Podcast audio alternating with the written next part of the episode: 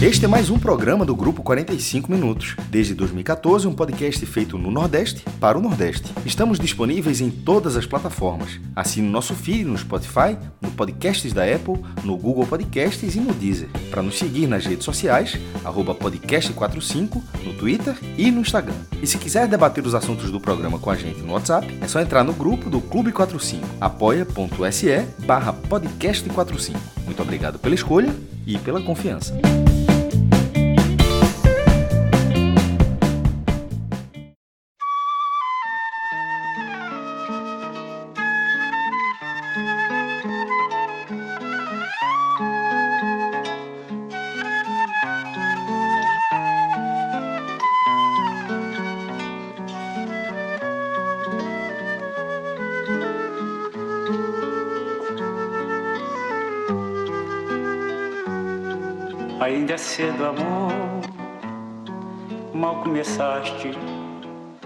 Conhecer a vida. Já anuncias a hora de partida, sem saber mesmo rumo irás tomar. Presta atenção, querida. Olá, galera! Podcast 45 minutos, começando sua edição número 573 com. Velho, eu não sei nem como adjetivar essa música do genial Cartola, O Mundo é um Moinho. É, é certamente uma das músicas mais tristes que a gente conhece. Eu tô falando já a gente porque antes de a gente definir aqui, iniciar nosso programa com essa música, já houve é, uma rápida movimentação nesse sentido aí, né? Assim que a música foi sugerida. Mas é linda. É, é lindíssima. É linda. É maravilhosa a música, mas ela é muito triste.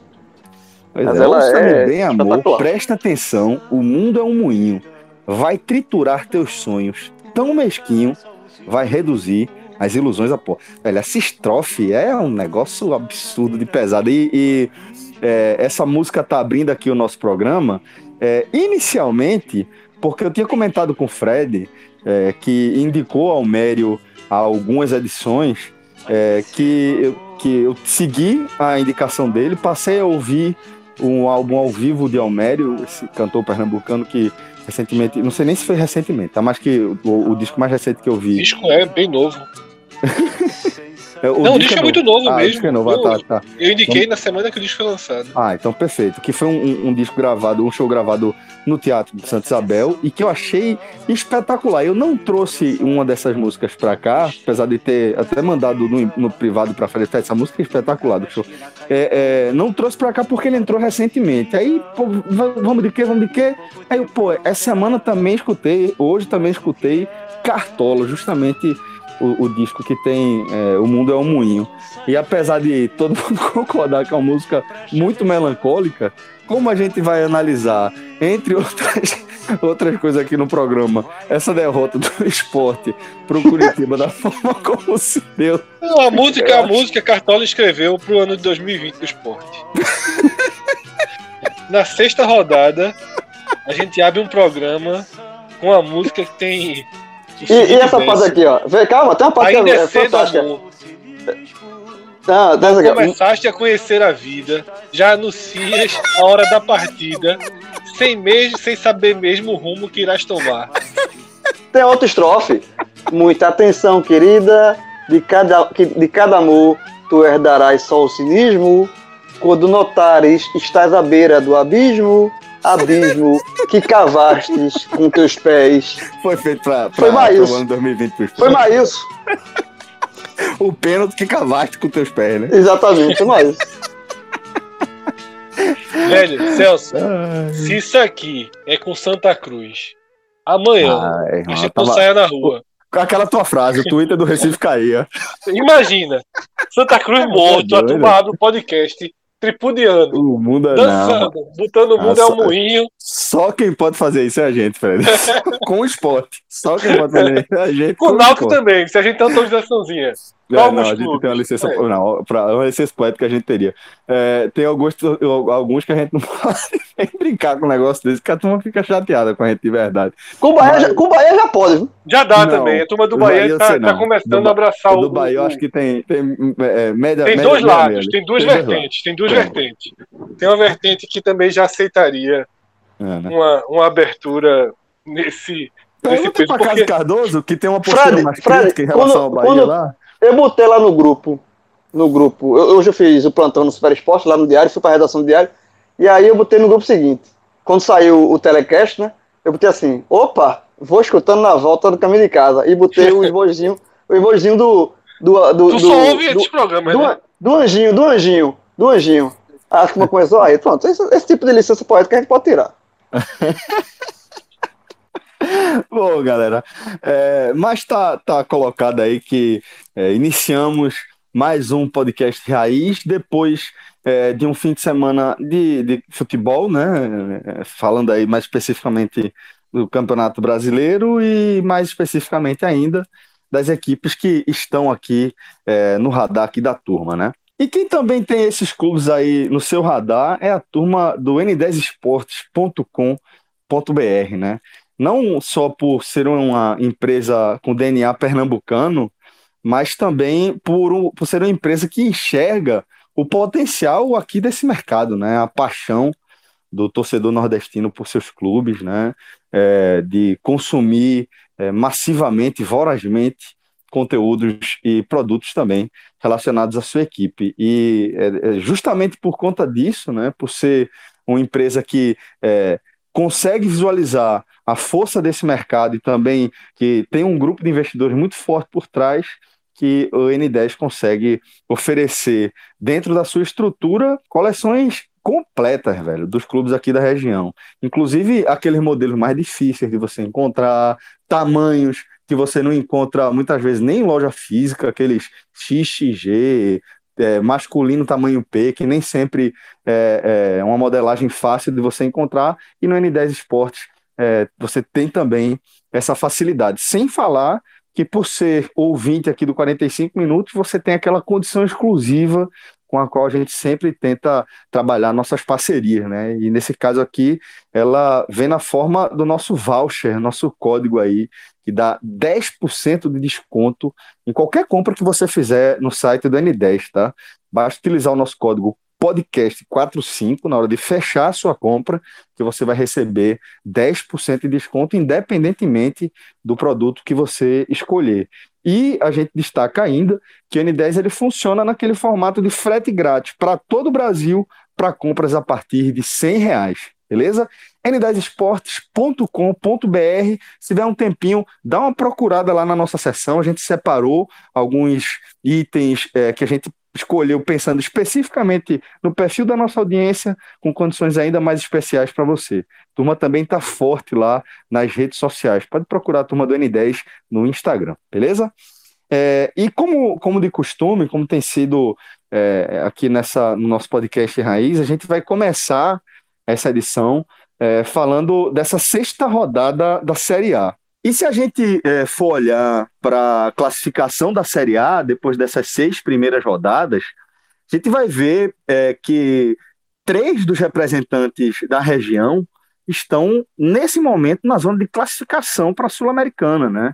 O Fortaleza, que venceu o Red Bull Bragantino por 3 a 0 é o sétimo colocado com oito pontos, os mesmos oito pontos da equipe do Bahia, que é bom destacar que tem um jogo a menos, tá? Mas tem os mesmos oito pontos, é o oitavo colocado, e a equipe do Ceará, que venceu o Atlético Goianiense no Estádio Olímpico de Goiânia, é, chegou a sete pontos e com isso também entrou na zona de classificação para a Sul-Americana, ocupando aí a décima primeira posição. Para é, a gente começar a fazer uma análise aqui, eu queria que a gente focasse nesse recorte, né? Onde a gente, depois de seis rodadas, já não é uma coisa tão achatada ali, já não é mais aquela coisa que a gente brinca com o nosso saudoso Mané Queiroz, né? É um, um, recorte muito específico, com pouquíssimas rodadas é, de uma competição. São seis rodadas, e quando a gente vê três equipes nordestinas na zona de classificação, que leitura a gente pode fazer aqui desse recorte? Celso, é, inclusive quando você fala que a tabela ela começa a se acomodar melhor, é, você vê que o meio da tabela começa a ter um padrão. Após seis rodadas na primeira divisão, quem tem ali está em décimo lugar, que é o Santos, tem sete pontos, está a três pontos do G4 e a três do Z4. Na Série B, já que tem seis rodadas também, já está um pouquinho desgarrado. O Náutico, que está em décimo primeiro, é, ele tem ele está a quatro pontos do G4 e a quatro pontos do Z4, nessa mesma situação. Mas enfim, são cenários parecidíssimos que você vai ver que vai os pelotões vão desgarrando.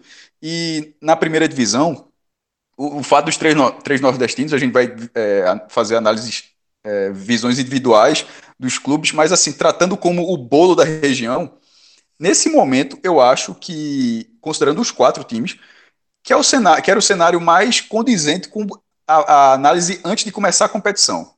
Não em relação às colocações, mas em relação, desculpa, não em relação à pontuação, mas, mas um, talvez um pouco ali ao desempenho. É, porque assim, não estou dizendo que o Fortaleza vai terminar em terceiro lugar ou na frente do Bahia, não é isso não, mas que os três poderiam brigar por uma Sul-Americana e o esporte brigaria para não cair. Que eventualmente Fortaleza e Ceará brigariam para não cair, inclusive até acho que sim, porque eles estão ali, eles continuam na briga, eles não saíram da briga. Mas essa colocação ela bate um pouco com, com a imagem que a gente tinha dos times, pelo orçamento que os times tinham, é, pela, pela é, o nível de competitividade que esses times já tinham apresentado e que o esporte não tinha apresentado. Então, nesse momento, embora o tabuleiro ainda pode, possa dar uma, tenha, deva dar uma embaralhada, porque o campeonato ainda faltam 32 rodadas, mas está mais é, próximo do que se imaginava. No caso do Fortaleza, que nessa frente, ele está na frente do Bahia, tendo um jogo a mais, mas assim, pelo critério da competição, desconsiderando o fato de ter um jogo a mais, ele está na frente pelo saldo, são quatro rodadas consecutivas pontuando. E eu lembro que quando a gente falou no comecinho, o Fortaleza largou muito mal, porque ele já vinha mal nessa retomada do futebol, não do ano, mas só nessa retomada do futebol em agosto, e é um time que estava com dificuldade para fazer gol, chegou a ficar cinco rodadas, cinco jogos sem fazer gol, mas agora já são, você já começa a ter outra ótica de análise. Agora são quatro rodadas pontuando, é, que, que da região, inclusive, é o melhor cenário até agora. Dos quatro nordestinos, quem conseguiu mais rodadas pontuando de forma seguida foi o Fortaleza. O Ceará emendou a sua segunda vitória e os dois cearenses que ganharam nessa rodada, curiosamente o Ferroviário também ganhou na Série C, goleou, ou seja, final de semana na capital do Ceará foi ótimo. É, o Ceará subiu oito colocações inclusive porque o campeonato começa a, a, o campeonato começa agora a dar desgarrada, né? Mas ainda assim as colocações ainda, ainda estão um pouco próximas. O Ceará subiu oito colocações e o Fortaleza subiu sete colocações. O Bahia manteve a oitava colocação. Para você ver o peso de um resultado positivo e tanto o Ceará quanto o Fortaleza nessa sequência dos dois, eles conseguiram ganhar fora de casa. Eles perderam jogos em casa também, mas conseguiram buscar já um resultado fora de casa. O, o Ceará ganhou agora do Atlético Goianiense e o Fortaleza que tinha vencido o Goiás. E é nessa que você vê o diferencial. O diferencial está inclusive nesse rendimento fora de casa, que o Bahia acabou travando. O Bahia largou com jogos é, em Pituaçu. A gente tem que lembrar disso. Ele fez dois jogos fora de casa. Das cinco partidas do Bahia, duas foram fora de casa. Então o Bahia ainda, ainda terá esses jogos fora de casa. Que na verdade não é nem agora, porque ele está numa sequência com muitos jogos em Salvador ainda. Mas para o Bahia, que não em termos de rendimento, ainda tem uma pressão muito grande sobre Roger, embora a pontuação seja uma pontuação ok, está em oitavo lugar, uma derrota em cinco rodadas, a pontuação do Bahia é ótima, mas o rendimento não é. E na hora que você olha que o Bahia não tem esse rendimento fora de casa ainda, até porque não foi muito testado, é, é, aí é que você olha que desses três, talvez o que está ali para ficar com observação maior é justamente o Bahia, pela falta de rendimento em campo, pela pressão que existe sobre o time e pela tabela, enquanto Ceará e Fortaleza começam a reagir. E o esporte é aquela coisa, o esporte justamente não reage sobre, é, em, nenhuma, em nenhum cenário. Mas nesse momento, querendo ou não, tratando com uma visão geral, eu acho que você tendo quatro, três fora da zona de rebaixamento, é um, é um dentro de uma visão geral, é um bom cenário. Que a gente fala, se fosse para assinar, assina no final do ano, só tem um rebaixado, hum, assinaria. É, eu concordo com a análise de Cássio. Eu acho que se, se, se você fizer uma análise do, do grupo, do grupão, né? Assim, do Nordeste, é, e olhar somente a classificação, é um é um cenário ok. Até, tirando do esporte, é um, é um cenário possível. Agora, dentro desses cenários positivos, existe a questão individual de cada clube, né? A análise individual de cada clube, por exemplo. E, e eu acho que o, a questão de. A situação de Fortaleza e Bahia é muito isso. Né? Os dois têm os, os mesmos pontos, cada um tem oito pontos. O Bahia tem um jogo a menos, ou seja, em, em, em aproveitamento, o aproveitamento do Bahia é melhor do que o do Fortaleza. Né? O aproveitamento do Bahia é de 53%, o do Fortaleza de 44%, né? porque o Bahia tem um jogo a menos. E a, só que a pressão em cima do Bahia, com esses mesmos oito pontos, e com mesmo com aproveitamento melhor, o, a, a pressão no Bahia é muito maior do que em cima do Fortaleza. Por quê? Porque o Fortaleza ele vem num processo de é, não reconstrução, mas assim, mas de retomada de confiança. Né? O Fortaleza na Copa do Norte e, tudo, todo o cenário para todos os clubes é sempre, é sempre esse, é de somatória de, de, de, de cenários, é, é, de construção. O, o Fortaleza, quando retomou o futebol, era apontado como favorito, um dos favoritos, ao lado do próprio Bahia para ser, é, ser campeão da Copa do Nordeste, não foi, né, terminou sendo eliminado pelo seu maior rival, é, part... não, não, não jogando futebol convincente, e, e a partir dessa, dessa. E começou o brasileiro mal também, então se chegou a colocar uma dúvida de que onde é que o, o, o futebol do Fortaleza teria se perdido, e o Fortaleza aos poucos, ele já está quatro jogos invicto no brasileiro, né, são, são duas vitórias e dois empates, ele vai voltando a ter aquele nível de confiança que ele tinha antes da parada, com o trabalho de Rogério Ceni que é um trabalho muito estruturado de anos no Fortaleza. Já o Bahia, pro, pro Bahia, essa somatória, ela vale, é, ela, ela, continua valendo com relação ao desempenho em campo de Roja.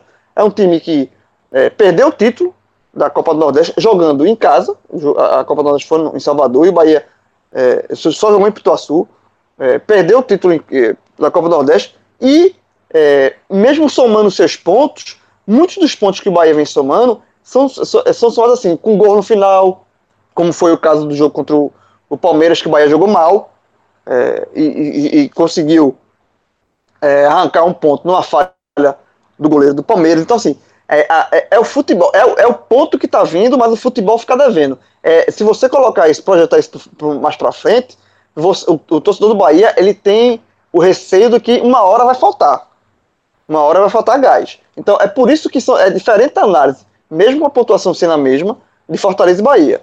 O, o Fortaleza é uma de reconstrução de confiança e o do Bahia é a sensação de que é, é um estádio que não anda. É, os pontos estão vindo, mas uma hora vai faltar. E o Ceará é um, um, um misto disso. Porque o, o, Ceará foi campeão da Copa do Nordeste, ou seja, estava lá em cima, com o Astral lá em cima, começou mal, a, a, o brasileiro, muito mal o brasileiro. É, já se começava ali, mesmo que é, é, de forma tímida e acho que injusta, uma crítica a, a, a Guto. Só que aí você recupera com duas vitórias. E, e, e Campeonato Brasileiro, na Série A, pela dificuldade que tem, você engatar duas vitórias, você bota o nariz para fora d'água, assim, você ganha muito em termos de confiança. Isso vale para qualquer área da, da classificação.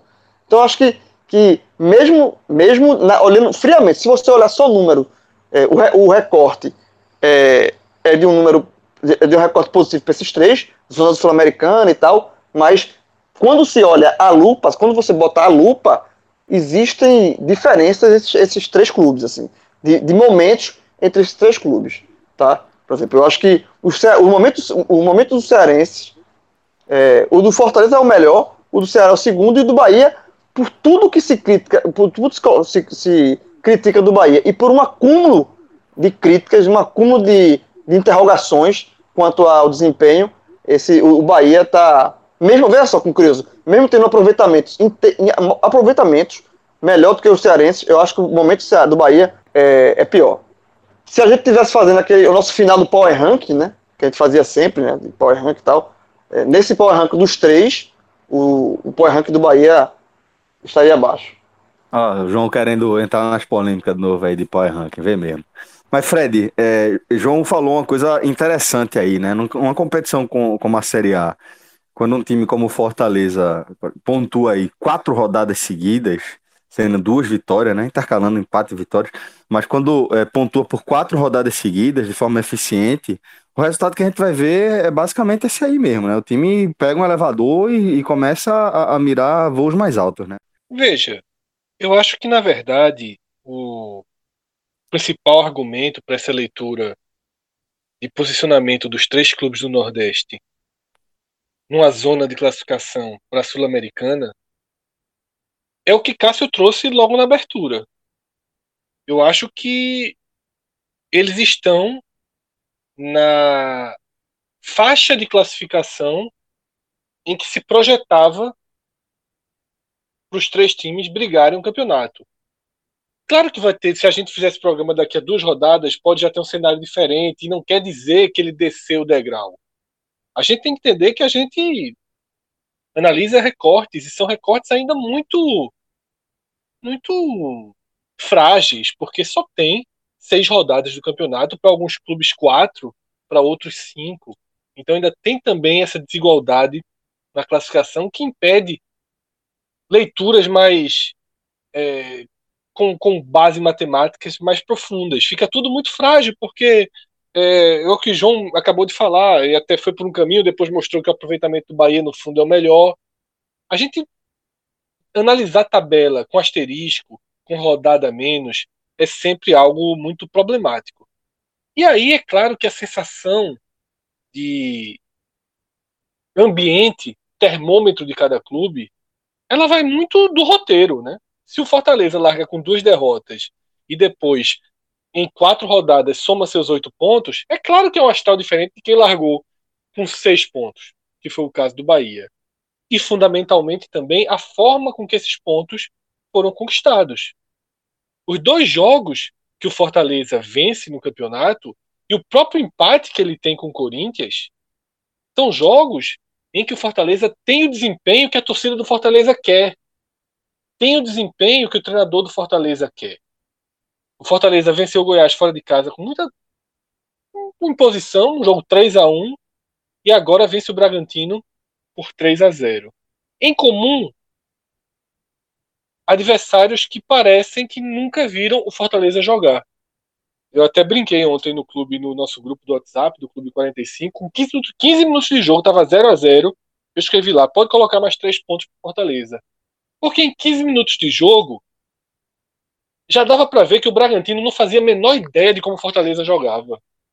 Ou se fazia, fez a leitura completamente errada de como enfrentá-lo. Qualquer clube, qualquer clube que seja do mesmo porte técnico ou mais fraco que o Fortaleza, se jogar da forma que Goiás e Bragantino jogaram, vão perder levando três gols, como eles levaram. Porque o Fortaleza tem um modelo de jogo pronto, bem treinado e com ótima execução diante desse tipo de adversário. Para mim, a gente vai ter nessa Série A um, um obstáculo maior para o Fortaleza em 2020 do que em 2019, porque eu não acredito que a maior parte dos times vai cair nessa armadilha. Porque tem uma hora que você diz, oh, peraí, tá? Talvez pelo fato do Fortaleza ter largado muito mal, tenha, tenha deixado um, um, um leve cheiro da ilusão aí para Goiás e depois para Red Bull. Porque na verdade o Red Bull também é um time superestimado e aí tá pressionado, aí já chega para jogar é, é, no Castelão achando que vai se impor, que tem mais qualidade e nem tem essa qualidade toda. Mas não é dessa forma que se enfrenta o Fortaleza.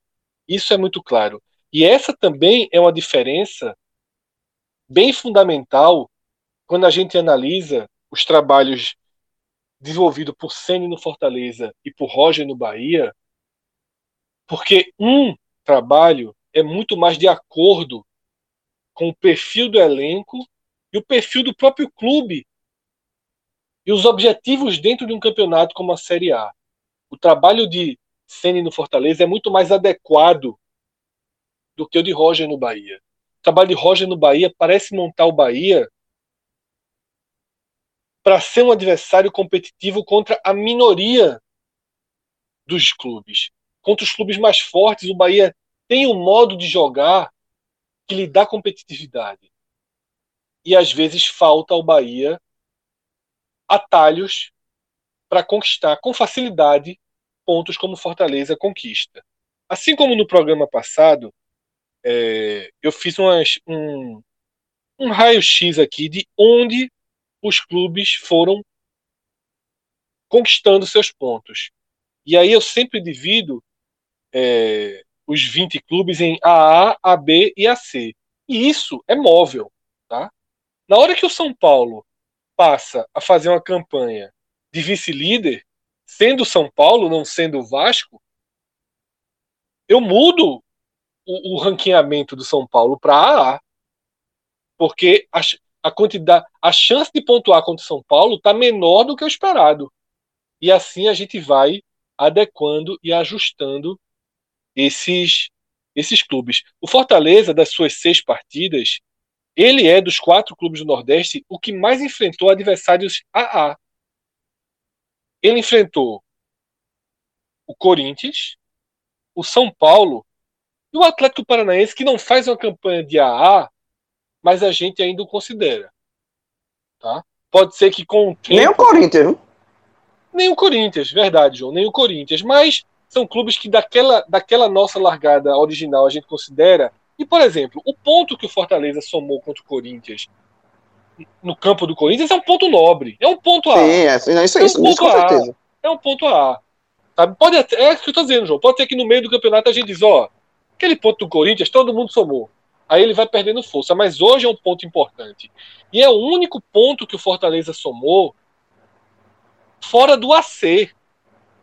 Porque as duas vitórias são sobre Goiás e Bragantino. Dois clubes da zona de rebaixamento. Dois clubes que, como eu falei, entenderam muito mal ou sequer procuraram entender a forma que o Fortaleza joga. Então, para mim, o Fortaleza, o X da questão é esse, sabe? Agora, por que o ambiente, por que o termômetro do Fortaleza é muito melhor do que o do Bahia? Porque se o Fortaleza esse ano for 12 segundo, tá ótimo. Porque se o Fortaleza for 11 primeiro, tá ótimo. A missão do Fortaleza, a missão clara, direta, é disputar a Sul-Americana. Correr o mínimo possível de risco de rebaixamento e disputar a Sul-Americana. O Fortaleza conseguiu, no seu ano de retorno para a Série A, algo que o Bahia tenta, tenta, tenta, tenta e não consegue. Isso persegue o Bahia. Não ser, não ser um dos dez primeiros colocados é algo que Ô, Fred, persegue e, o Bahia. e isso também, isso também, esse, esse, a diferença de peso e de, de cobrança, isso também às vezes influencia justamente nesse ponto que você está falando. Porque se o Bahia, veja, o, o, é, o Fortaleza terminar em décimo primeiro é uma boa campanha do Fortaleza, e assim, isso, é, a cobrança em cima do, do Fortaleza em relação à classificação final, a não, a não ser que ele fique lá embaixo da tabela, ela é mais leve. O Bahia, veja, se o Bahia terminar ah, novamente abaixo dos 10, vai ser um, um ano, mesmo assim, vai, vai ser um ano, né, assim, Tem a ver, não- tem a ver no fim ruim. das contas com expectativa, é isso, É, Fred? exatamente. Você, você, você cria uma expectativa diferente para os clubes, e na hora que você cria expectativa diferente para os clubes com relação à classificação final, há obviamente um peso diferente. Mas é nada diferente. expectativa, é expectativa e investimento. Tá? Uhum. Porque se você for ver o Bahia hoje, ele está dentro do seu objetivo. Ele é oitavo, ele tem um jogo a menos. Ele tem 53% de aproveitamento. Se você projetar para a classificação, ele seria o sétimo melhor aproveitamento do campeonato hoje. Tá? Então por quê? Por que uma pressão pela demissão de Roger, por exemplo? Em um clube que é oitavo, em um clube que saiu ganhando as duas primeiras partidas. E aí eu falei. O telecast foi basicamente sobre isso, né? Eu e Cássio Cardoso, a gente aprofundou isso ao máximo. E nem vou trazer tudo a repetição para cá, porque senão seria, seria algo. Quem quiser escutar, quem quiser se aprofundar nesse, nessa situação do Bahia, eu aconselho ouvir o telecast de Bahia 1, Palmeiras 1. Mas é, existe uma, uma, uma, uma clareza muito grande de que o Bahia não fez por merecer seus oito pontos. O Bahia Tem mais ponto do que bola. tem muito mais ponto do que bola. Por quê? O Bahia, assim como o Fortaleza, ganhou seus, seus dois jogos dentro da faixa AC. Curitiba e Bragantino. Os dois jogos foram jogos que abriram o caminho do Bahia na, na Série A. Os dois jogos em Pituaçu e os dois jogos com o segundo tempo dominado pelo adversário. O Bahia tinha 1 a 0 nas duas partidas, foi sufocado pelo Curitiba, mas manteve 1 a 0 e contra o Red Bull levou o gol no finalzinho. Porém, bateu o centro, arrumou o escanteio e fez um gol de cabeça. Contra o Palmeiras, foi mais um ponto que o Bahia acaba somando de um jogo que estava perdido. Certo? O Bahia levou o gol. Na, no, na balança das ações até seria justo o empate, mas pelo roteiro não. O Bahia levou um gol e já estava mal em campo e ficou pior ainda. No final, ele acha um gol na falha de Everton e muita qualidade também de Marco Antônio para aproveitar a brecha que, que apareceu. Então, há um incômodo com o Bahia. E esse incômodo passa também diretamente pelo fator Ceará. Bahia perdeu três jogos para o Ceará, três jogos com facilidade. E isso irrita muito o torcedor. Porque nos jogos contra o Ceará, Guto Ferreira mostra na cara do torcedor do Bahia a limitação do time, até onde o time pode ir. Porque eu acho que nesse campeonato, isso vai valer para Fortaleza, vai valer para Bahia, vai valer para o Ceará, menos para o esporte, porque o esporte não tem poder diferencial. Mas esses times que têm algum poder diferencial, a conquista dos pontos, ela vem muito de como o seu adversário faz a leitura do, do seu potencial e como ele se adapta a isso. Tá? O Botafogo enfrentou o Fortaleza completamente consciente de, de como o Fortaleza jogava. Foi uma partida horrorosa, um 0 a 0 horroroso. Então, eu nem cravo que existe uma evolução do Fortaleza nas últimas rodadas. O que eu acho são perfis de jogos. Eu acho que perfis de jogos, durante boa parte desse primeiro turno, vai ser algo muito decisivo. Em algum momento você vai ter um adversário que entende como você joga e você, ó, mesmo assim eu vou vencê-lo. Por exemplo, daqui a algumas rodadas a gente vai ter Fortaleza e Esporte. Não tenha, não, não tenha dúvida que o esporte, ainda mais com o Jair Ventura, vai repetir a postura da, da quarta de final da Copa do Nordeste. O Fortaleza ali foi travado, foi parado pelo esporte. O Fortaleza precisa, nesse campeonato, começar a vencer esse tipo de jogo começar a vencer o adversário que conhece e que é capaz de travá-lo. Quarta-feira, agora no clássico, a gente vai ter um pouco disso, porque o Ceará conhece, mas o Ceará não espera tanto Fortaleza. O Ceará também conhece as fragilidades defensivas do Fortaleza e explora. E assim, o Ceará passou pelo Fortaleza e eliminou o Fortaleza na Copa do Nordeste. Tá? Então, eu acho que é muito esse perfil de como se joga e de toda a pressão como foi falado aqui, expectativa, né? É, capacidade de enxergar pontuação. Porque, por exemplo, a gente grava um telecast do esporte, a gente gravou nessa noite. Cássio, ele deixa muito claro que, na visão dele, o esporte corre um grande risco de sequer ser um competidor. Por que Cássio diz isso?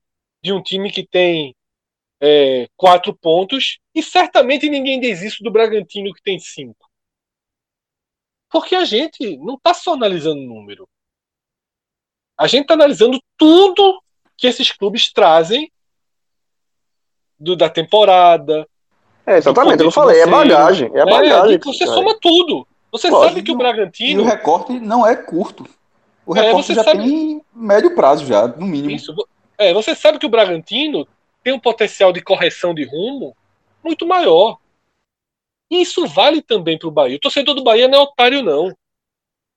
A gente pode não acompanhar tão de perto, mas os caras acompanham o Bahia todo dia. Então, para os caras, essa conversinha de 53% de aproveitamento, eles não conseguem olhar para o horizonte, vendo que o time joga, vendo como o time erra, e ter segurança que vai ter 53% de aproveitamento. Exatamente. Lá no dia 21 de fevereiro. Vai, faltar, vai faltar gás. Se continuar assim, é aquele negócio que eu falei. Se, por que a pressão em cima do Bahia é grande?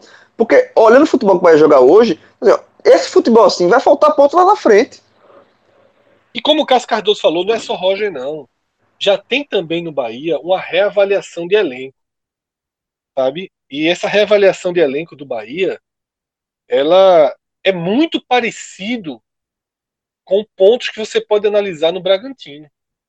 E eu falei disso lá em janeiro, quando o Bahia estava fazendo suas contratações, e eu falei como um ponto positivo mas que geraria paciência.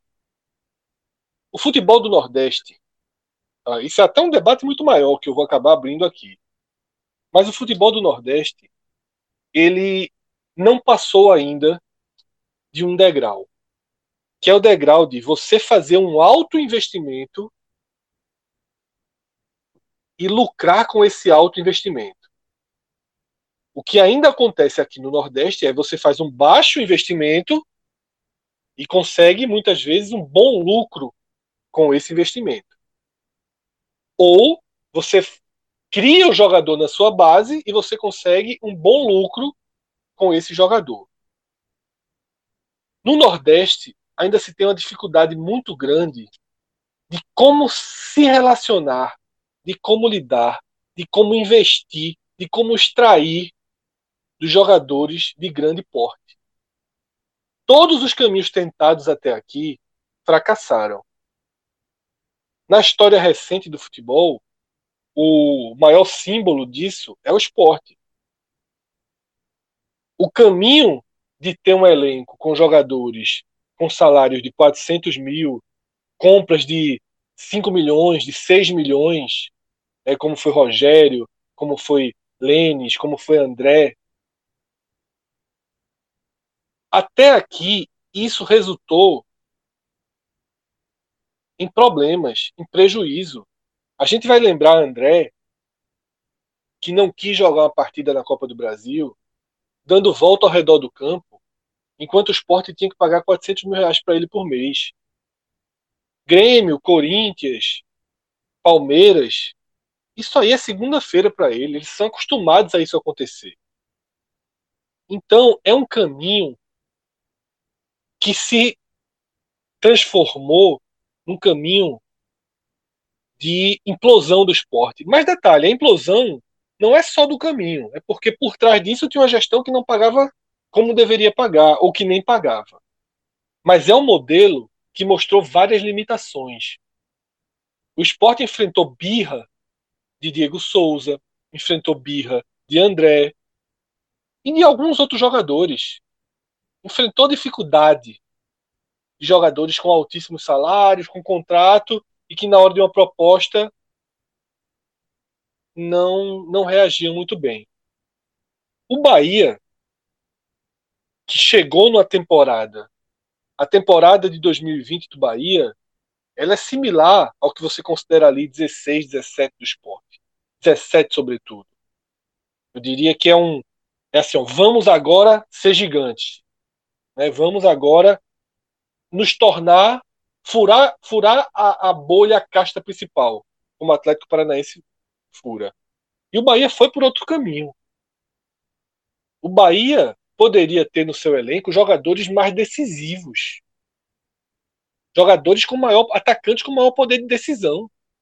Ou trazer empréstimos interessantes. O Bahia, por exemplo, o Fortaleza, por exemplo, tem um empréstimo do Flamengo de Yuri César. Tá? E esse jogador devolve muito mais para o Fortaleza do que Cleison para o Bahia. Agora, se aparecer uma proposta para tirar de lá, o Fortaleza não vai, não vai receber um centavo. E o Bahia não, não quer ficar nessa condição, como se ficou com o Arthur, que hoje está no Red Bull. Arthur jogou super bem no passado e não deixou nada para o Bahia. Então o Bahia quer mudar esse ciclo mas ele, ele esbarra em outro problema, e é o mesmo problema do Bragantino. Quando você vai nesse perfil de mercado, de jogadores que têm um potencial, mas estão parcialmente desvalorizados, como o Cleison, você corre o risco do cara simplesmente seguir jogando mal, seguir não sendo decisivo. Cleison, que o Bahia trouxe como investimento, dificilmente vai retornar esse investimento. E o pior, ele também não está entregando dentro de campo. Rossi, é um jogador interessante, mas também não tem essa entrega toda que o Bahia poderia ter se, ao invés de ter feito investimentos pensando numa projeção de lucro no futuro, tivesse pensado apenas na temporada 2020. E com tudo que aconteceu na temporada, talvez o Bahia tivesse em péssimo momento agora, em maus lençóis, uma temporada que veio o Covid-19 e embaralhou tudo. Então, assim, é preciso que a torcida do Bahia tenha uma releitura do elenco. Cássio Cardoso, Cássio Cardoso trouxe isso no telecast. Entender isso é muito como o Bragantino. O Bragantino tem milhões e milhões de, de reais, mas não montou um super time, não. Montou um time de possibilidades. A Red Bull faz investimento. Sabe? O Bragantino. A diferença é que a cobrança do Bragantino é zero. É zero. É Morato ah. no ataque. Se a direção do esporte anuncia Morato, a turma tava dando, tava dando aqui cambada de pau, como, como andar com o Rogério, que Morato veio aqui no ano do rebaixamento e não acertou nada. Sabe? Aliás, o Bragantino tem dois jogadores. Só o zero. O zero do Bragantino é um, é um zero é, diferente. Assim, ele é um zero em termos de, de apelo popular. Mas talvez não seja zero numa. Num, não, zero numa... nunca é, mas assim. Não, entendi, não, entendi. Só quero é. dizer assim, que em termos popular, eu considero, eu concordo com você, mas eu acho que lá deve existir uma nova, uma, uma nova cobrança. No momento que alguém está colocando 150, 100, sei lá, milhões e milhões de reais, é uma cobrança de gestão, é uma cobrança de negócio. É essa cobrança certamente existe lá. Eu não sei como é que os jogadores assimilam. Porque não é, certamente, quem está cobrando não vai ficar enchendo o saco do cara no Instagram, enfim, como é a cobrança de um time popular, como é a, co a cobrança onde os jogadores estão mais acostumados de uma forma geral. Mas eu acredito que, que se essa campanha do Bragantino, que nesse momento está na zona de rebaixamento, uma vitória em seis rodadas e todo mundo botando o Bragantino lá em cima, mais da primeira página do que o Bahia, na, na, até pelo volume de investimento que o Bragantino teria, eu acho, eu acho bem provável que a cobrança esteja acontecendo de uma outra forma lá. Tanto é que o técnico está bem ameaçado. existe a cobrança. Isso está um passo do rebaixamento. Ou, oh, é. desculpa, está um passo da demissão. Da demissão, está bem cobrado. Existe essa cobrança, mas é uma cobrança, é uma cobrança de empresa. Assim, é coisa, não tá, o, o funcionário não está rendendo e aí você cobra do funcionário. Não é uma cobrança de uma que tem uma carga de, de torcida por trás, como é do Bahia, que o cara tá todo dia do cara no rede social xingando, reclamando. É diferente. É diferente. E aí, a conclusão disso tudo pro Bahia, e até pra gente fechar esse bloco, é que a torcida tá dentro de um redemoinho de possibilidades. E a diretoria tá dentro desse redemoinho também. O que fazer? Que rumo escolher? Existe convicção e existe certeza de algum rumo? Tá? Porque talvez o melhor para o Bahia e é preciso ter muita frieza para aceitar isso. Mas talvez o melhor para o Bahia é fazer mais uma campanha de meio de tabela. Se ficar em nono, oitavo, ótimo. Se ficar em décimo segundo, infelizmente não era o que queria, mas ok. E aceitar esse passo mais lento e mais sólido. Só que esse passo mais lento e mais sólido tem as limitações do caminho.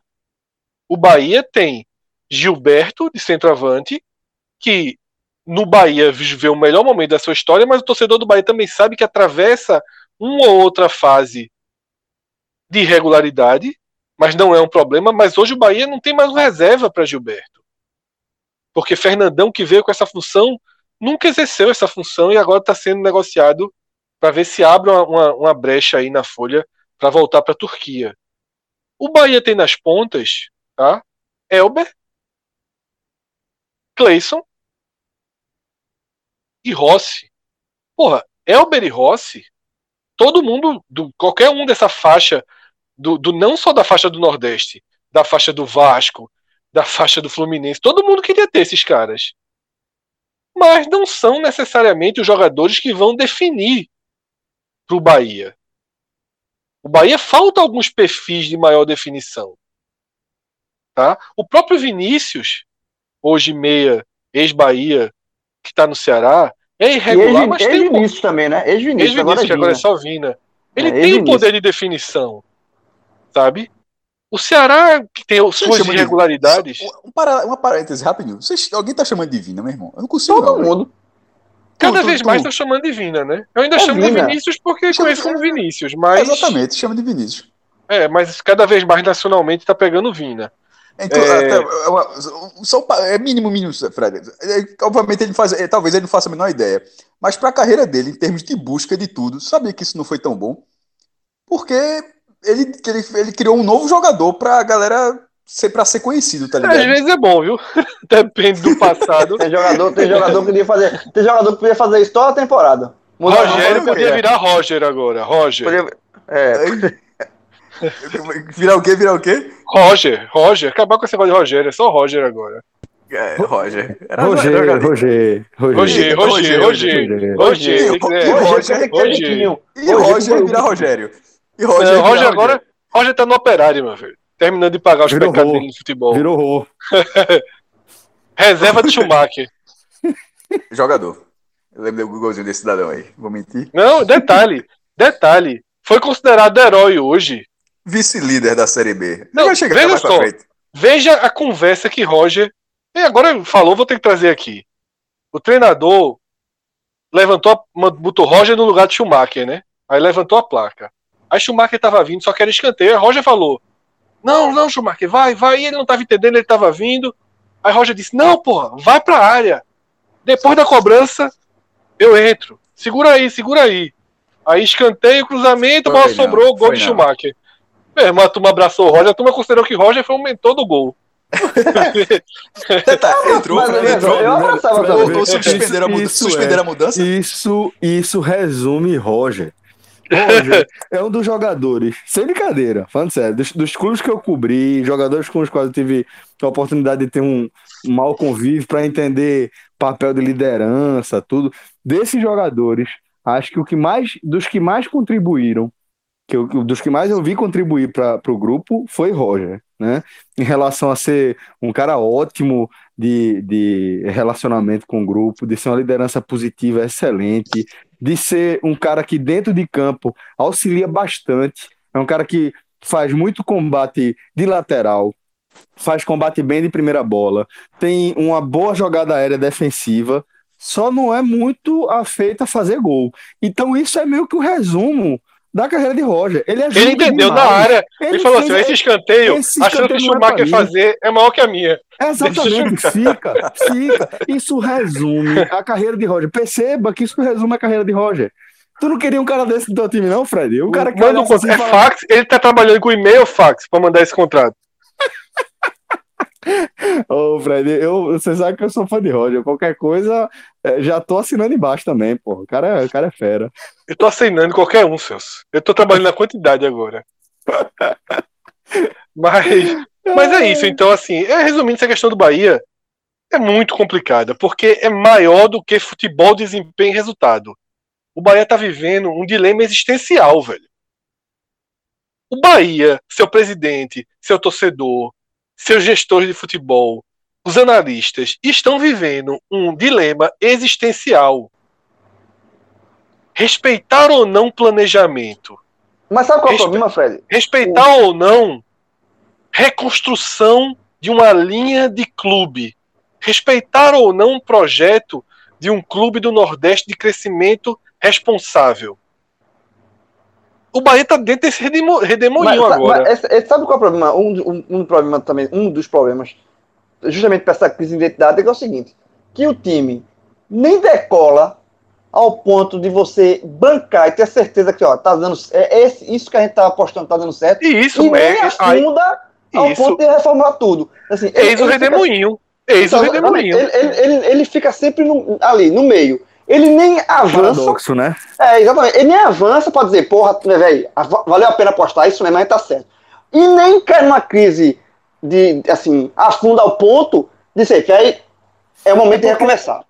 Porque, assim, João, veja só, pronto. em- em- Você em- chegou no ponto. Você chegou no ponto. maré, Você chegou no ponto da conclusão. Hoje, o futebol já, já ligou o alerta vermelho, mas a pontuação não. A pontuação, tá dando, a pontuação tá dando a sustentação, porque assim, não existe momento pior de desempenho do Bahia na era Roger do que este. Tá?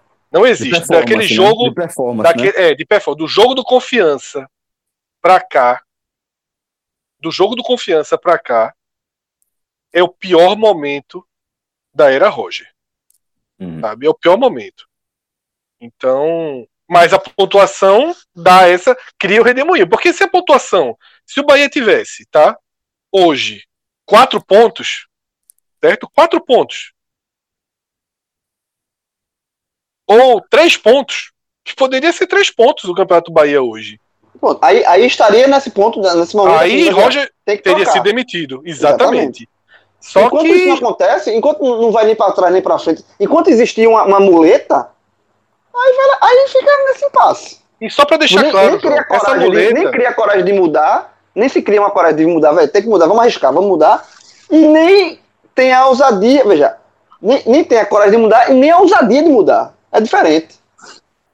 Porque uma coisa, velho, tá, tá bom, mas vamos arriscar pra ser melhor. E isso é uma ousadia. Outra é, velho, não tá bom, vamos trocar. É, Isso é coragem, isso é diferente, assim. Fica nesse meio termo, é é como você falou, essa crise de identidade. Eu, eu hoje tenho uma leve tendência ao Bahia deixar tudo como tá. Uma leve tendência. Senão Porque. não muda, né, Fred? Senão não muda de patamar. É, você veja, veja só, é, uma, é um projeto, é um laboratório. Isso. Eu tenho uma leve tendência, uma leve tendência a bancar esse laboratório. Por quê? Porque o Bahia tem oito pontos e não três. Porque o esporte tem quatro e não oito. Porque tem jogadores mais Porque qualificados tem. no elenco. Perfeito. É Exatamente. isso, Fred. Porque Fred, o Bahia leva o gol do empate do Bragantino e o cruzamento do escanteio é na cabeça, o zagueiro sobe e cabeceia pra dentro do gol. nível Porque o. Everton falha e Marco Antônio de primeira bota a bola por cima. É. Porque isso também faz parte do projeto Bahia E do processo. e, do, processo. Então, Porque- assim, há, há uma segurança, há uma segurança de que aquele de que aquele projeto tem o mínimo de sustentação para poder bancar a aposta. Hoje eu ainda vejo dessa forma, sabe? Mas eu não sou torcedor do Bahia. Eu acho, Tá. Fred, que é mais que um mínimo de sustentação, sabe? Eu acho, eu acho que, que a descrição que você fez é, de, do, do desafio que representa você ir para esse próximo patamar, de você fazer um grande investimento e ter um ótimo retorno, um retorno planejado, né, dentro do planejamento que você traçou. Eu acho que isso tudo é um processo que ele não, não, não dura duas, três temporadas, né? É, ele é um processo de uma construção mais longa, de uma caminhada mais longa. É, são decisões que você tem que tomar e você é, tem que seguir é, sem quebrar esse ciclo, esse processo, justamente porque ele, é, é, a quebra desse processo ele meio que reseta, ele reinicia, né?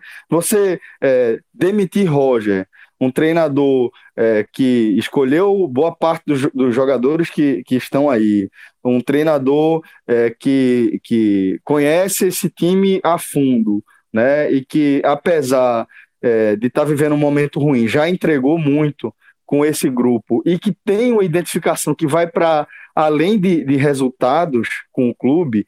É, eu, eu acho que o torcedor do Bahia, claro que ele fica ansioso para que o Bahia ocupe a posição que o torcedor do Bahia espera, que é de ser o clube que é a referência do futebol na região, não apenas em relação à estrutura, como também em relação à performance e a desempenho, né? Mas é, essa é a questão, é porque esse processo ele não é automático.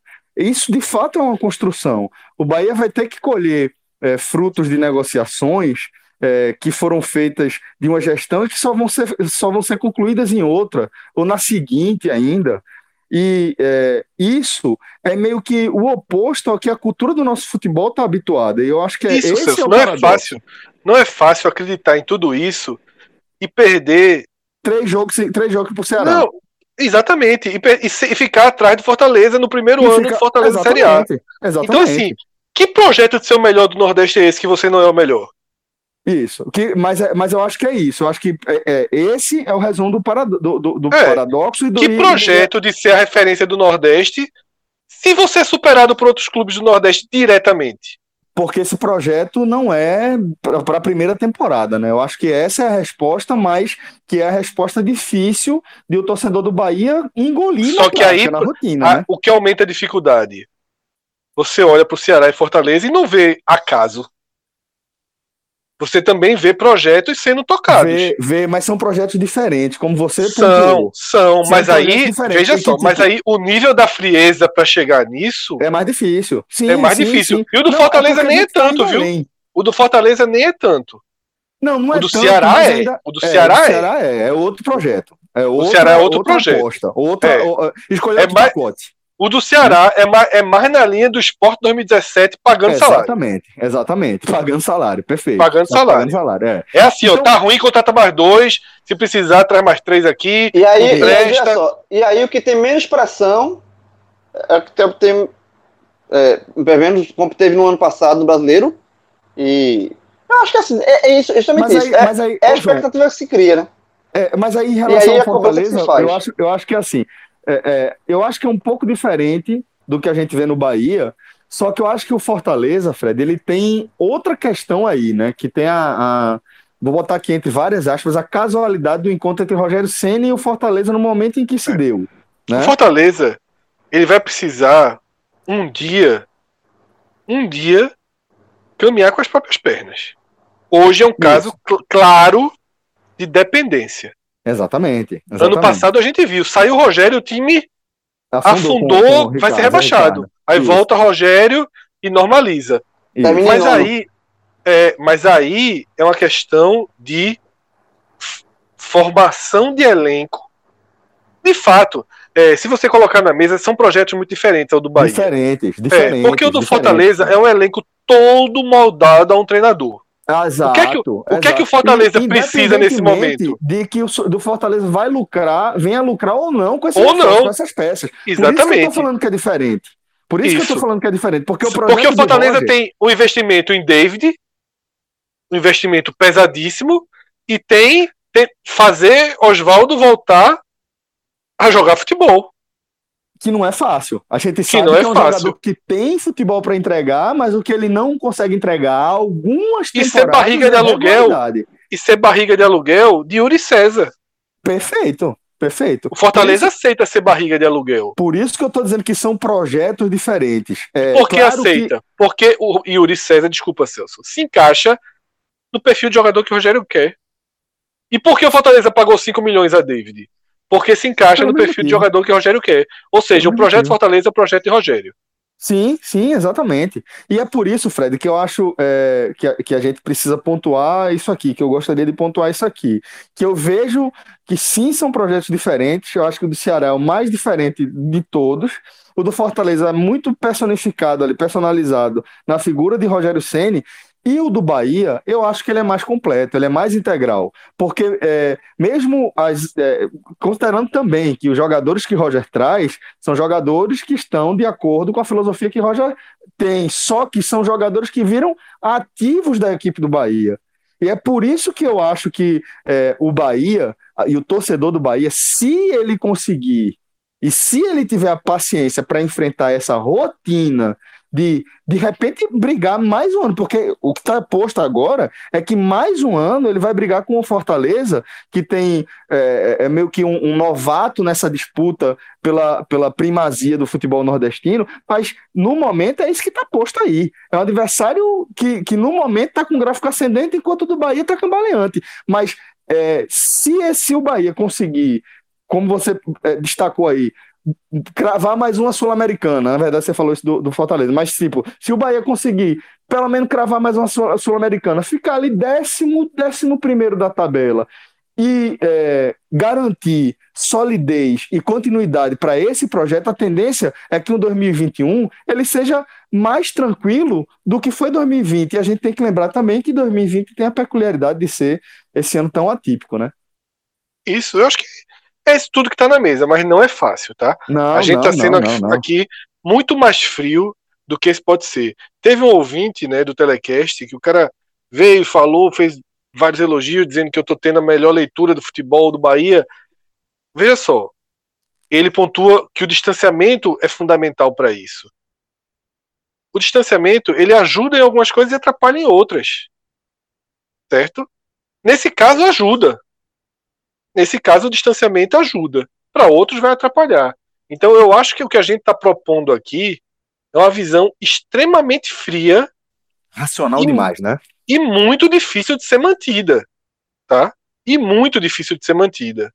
A gente, talvez se o Bahia fosse é, Santa Cruz, a gente não conseguisse ter é, é, desprendimento para chegar e falar tão claramente, ó, tem calma, não precisa ficar na frente, é, é, é, não precisa terminar na frente do esporte. Pode passar mais três anos não terminando. Tá entendendo? Não é bem isso. É diferente a forma com que você vai digerir as coisas. Mas o certo é ter esse desprendimento. E a gente até tem, tá? A gente até tem. Só não é tão, tão recebido da mesma forma. Muitas vezes, quando a gente é, é, cria algumas limitações, quando a gente cria algumas dosagens de, de, de frieza, mais frieza do que deveria ter. Eu acho que é muito por aí. Maestro, é, indo para um patamar um pouco mais para baixo agora do que a gente estava analisando, é, como é que você vê também esse recorte, que não é. É, é meio que um, um, um, É um GIF quase, não é mais só uma imagem parada, né? Seja rodada já é quase um GIF. É, como é que a gente vê agora, maestro, essa imagem, essa figura da disputa pela, pela, é, contra o rebaixamento depois de seis rodadas de Série A? Celso, a gente tinha, eu não sei se foi no último programa ou no penúltimo, no penúltimo mas uh, recentemente a gente falou das, da quantidade de cadeiras que estavam ali na briga contra a zona do rebaixamento. A gente até tra tratou de cadeiras reais. Eu lembro que o Flamengo estava envolvido, a gente falava, é óbvio que o Flamengo não está envolvido. O Flamengo está aqui, mas não está nesse cenário. É, e com essa rodada, Ceará e Fortaleza deram uma desgarradinha. Então, nesse momento, o Bragantino, que estava meio que querendo entrar, talvez ele tenha entrado nessa festa. É, e eu sempre disse: quem quiser pode chegar nessa festa. O, tá com os quatro times que estão na, na zona de rebaixamento nesse momento são quatro potenciais. Cadeira a gente arruma, né, mestre? Cadeira, cadeira não vai ser falta de cadeira. cadeira não. Falta de cadeira, não se preocupe, não. não, não, não, é, não essa, não essa não é uma das cadeiras, não, né? Essa aí é a grande. Ah, cadeira. Cadeira presidente, aquela de executivo que, que a gente tinha no. no... Celso é especialista em, em, em, dar um jeito nessas cadeiras aí. Diz que aperta ah, parafuso bem só. Tem, não, tem, tem, tem, três agora aqui em casa. Um, um é minha, um é minha. Um é maestro. De pouco barulho, eu, eu lembro. A, tá, a de Fred não, é. Tá, não, mas agora, agora tá tudo novo, viu? Tá tudo novo. É. O Fred tá certo aí. O negócio aqui, vou, tô, tô, quase abrindo negócio aqui. Ah, que bom. Porque a de Fred parecia uma sinfonia, meu amigo. Ah, Cada ajeitadinha.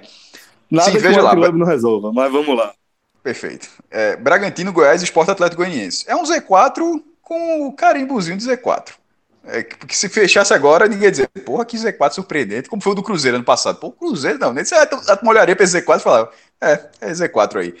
Agora, o Coritiba, ele tá a um ponto do Bragantino, e, e, e o Coritiba, que é, o Goiás também tinha vencido, mas é porque o Goiás não jogou essa rodada. Ele venceu na última vez que jogou, né? O Goiás é, folgou nessa rodada. Tem menos, é o que tem menos jogos de tudo isso aí. Tem é porque já, folgou, já folgou duas rodadas. Uma pela Covid Exato. na primeira rodada e a outra porque pelo, pela final do Campeonato Grêmio e São e Paulo, joga, ninguém vê, né? jogou.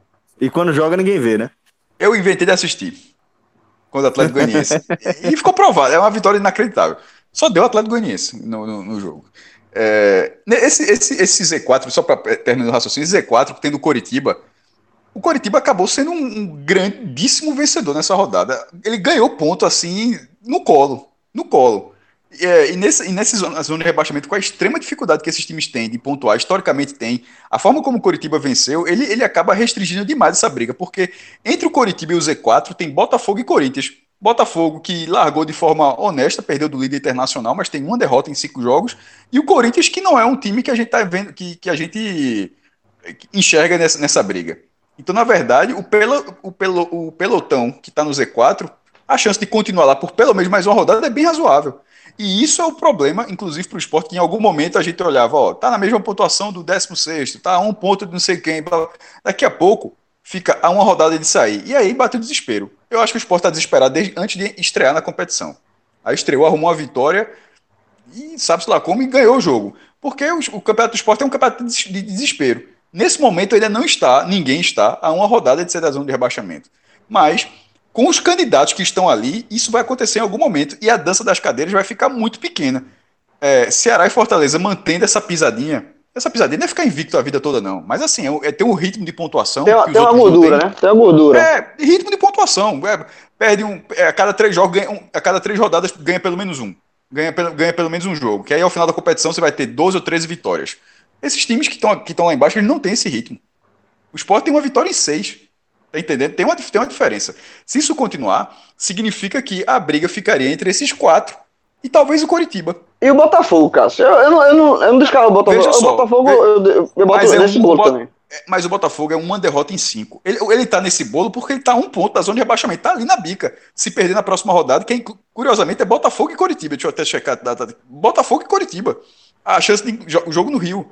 Então é uma chance boa pro Botafogo. O Coritiba jogou muito mal contra o esporte. Aquele futebol do Coritiba não tem. Daqui a pouco ele entra aqui. Ele é, ele é o candidato real para ser substituído. Todo mundo, os quatro que estão na zona de rebaixamento, estão olhando o Coritiba. Eles não estão olhando o Corinthians. Talvez não este- estejam olhando o Botafogo com carinho, mas sem muita convicção. Para o Coritiba a galera tá olhando.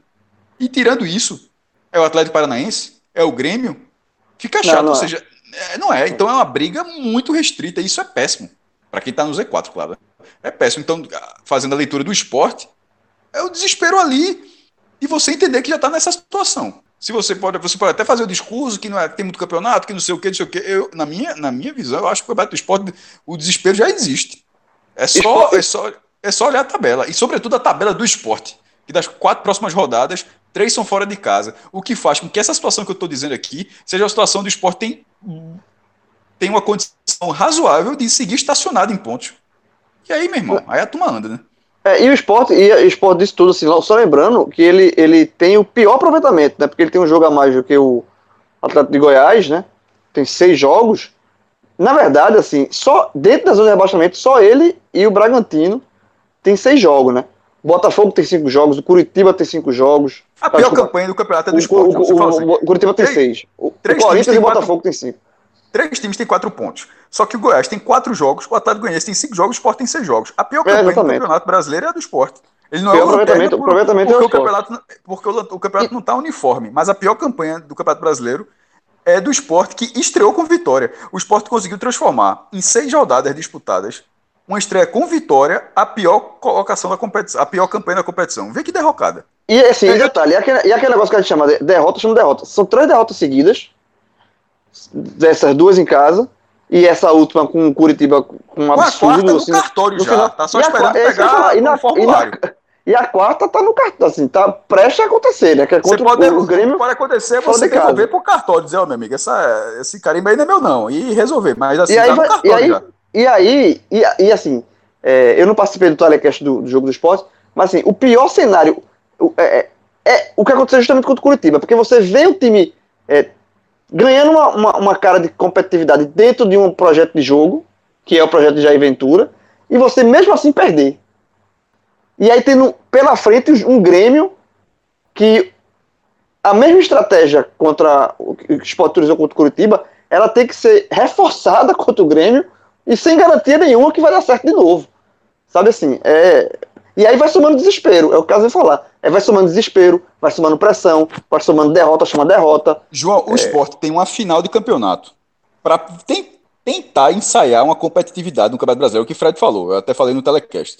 Isso, quando eu falo isso, não é para o esporte escapar, não. É para que o esporte, pelo menos, seja um time que brigue para ficar, mesmo sendo a condição maior de cair. O que eu estou dizendo é que o esporte está ameaçado de ser um figurante daqueles bizarros. Tipo Havaí, há alguns anos, como a América de Natal foi, o esporte está ensaiando isso. Para que o esporte não seja isso, que pelo menos brigue, que foi o que o CSA fez ano passado. O CSA seria esse figurante em tese. Não foi. O CSA brigou no campeonato. Para que o esporte brigue, o esporte terá uma final no próximo domingo, na oitava rodada. Goiás, né? o, o esporte já terá uma final de campeonato. Oitava rodada. É, eu, eu, apesar de não, de não discordar da essência, eu discordo do, do cerne da leitura da sexta desse momento da classificação. Como um todo, sabe? Nessa questão da zona de rebaixamento. Para mim, essas seis rodadas em relação a cenário de zona de rebaixamento, para mim, tem dois clubes, apenas dois clubes, que estão, pelo, não só pela pontuação, mas pelo futebol fora de onde a gente imaginava. Certo? E aí, detalhe, eu também estou vendo a projeção dele continuar dessa forma. Porque, por exemplo, o Atlético Paranaense está muito mal. Mas eu acho que ele tem 200% de chance de, de reverter. Corinthians, a mesma coisa. O que realmente eu tenho visto de futebol, de desempenho, eu acho que o Fluminense tá melhor do que se esperava, joga muito certinho, é bem competitivo e o Bragantino, o Red Bull Bragantino, tá pior do que se esperava. Para todos os outros, eu mantenho exatamente a projeção de, da rodada zero. Eu acho muito difícil que os quatro rebaixados não sejam os quatro que todo mundo sabia. Esporte, os dois times de Goiás e o Curitiba. É muito difícil que esses não sejam os quatro últimos. O foco é seguir na disputa. E para mim, até aqui, não tem nada, nem no esporte, nem no Atlético Goianiense, que nos faça mudar de tipo cravar que ele não vai ficar na disputa ou que está caminhando para não ficar na disputa. Eu acho que eles são minimamente competitivos dentro das suas partidas, mas eles são mais fracos que os outros. Por exemplo, o Atlético Goianiense ele não foi engolido pelo Ceará no jogo foi 2 a 0 Ele até leva o gol e depois perde duas chances que assim, uma bola bate na trave, daquela que a trave balança e, cai perto da linha, e a outra é, é, bate em Fernando Praz, a finalização na as duas finalizações na pequena área, sabe?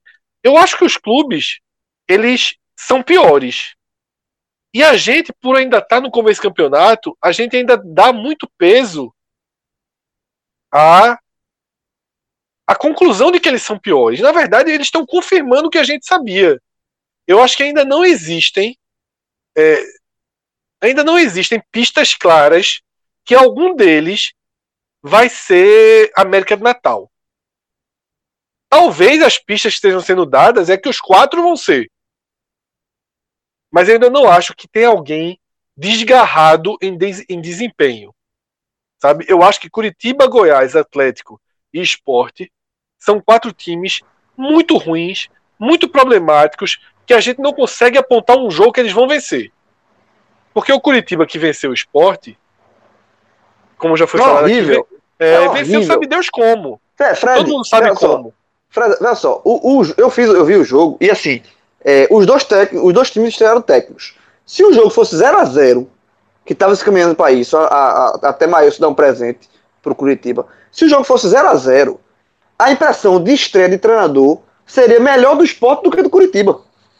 Seria assim: o esporte mudando de treinador, tem, tem 100 passos a dar, deu o primeiro. Isso. O Curitiba mudou de treinador, tem 100 passos para dar e não saiu do canto. É, a gente está dizendo aqui que talvez o Curitiba fosse menos competitivo do que o esporte. Exatamente. Então, eu acho que é preciso ter um pouco de, ter um pouco de, de paciência para deixar as coisas acontecerem um pouquinho mais. Eu acho que tirando um, um bom, uma, um bom futebol mesmo, uma forma de jogar organizada do Fluminense, tá? E um desajuste no Bragantino, os outros estão dentro da nossa lógica. E detalhe, inclusive na minha visão, o Vasco, tá? Eu não e o Flamengo, que... E o Flamengo também, né? O Flamengo também tá abaixo. Não, ve, não, veja só. Tô falando de quem, de quem vai chegar para brigar amigo, no rebaixamento. Mas, mas aí também, se cair para brigar para Não, não, não, não, não, então, então, não, porque eu pensei que você tá fazendo uma, análise geral do campeonato. Não, não, não. Por exemplo, eu continuo achando que o Vasco ele pertence ao grupo do Ceará, do Fortaleza, tá? Que é acima dessa confusão caótica dos piores do campeonato, mas ali tá? Uma, um encaixe de um Curitiba, sabe? Um encaixe de um, de um, de um desses quatro piores.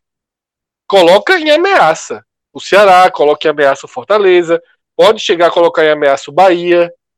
Então, eu acho que o cenário ainda é muito parecido com o do áudio guia.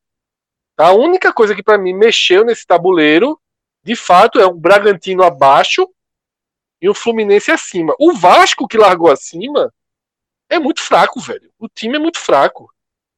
Sabe? Tem coisas assim, ganha um jogo, ganha dois, você fica meio meio aéreo ali, sem, sem entender exatamente o que está acontecendo, mas depois a normalidade vai vai chamando. Veja só, o esporte de quando caiu tinha 214 pontos aqui na sexta rodada. Tinha mais pontos que o Vasco tem hoje. E caiu. Com uns três ou quatro jogadores iguais ao do Vasco, inclusive. E caiu. Então, assim, é, nesse momento do campeonato passado, quem estava caindo era o Grêmio, ano passado. Sabe? Tava caindo o Grêmio, o Vasco era lanterna. Tinha três pontos, menos que o Sport. Então, assim, deixa o campeonato andar um pouco mais. Agora, nada, nada ainda tira, tirando o fator Bragantino, que pode abrir aí uma disputa insana pela 16 posição, nada ainda me convence de que os quatro piores conseguirão achar é, é, adversários ao alcance.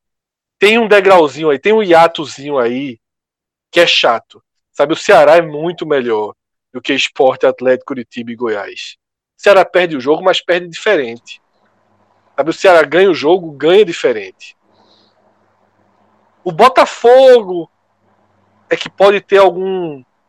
Né? Tem os times aí que você tem que deixar jogar um pouquinho mais. Botafogo, Vasco. O, o Curitiba, na verdade, o Curitiba, na verdade, ele tá sabendo aproveitar os presentes que estão dando a ele.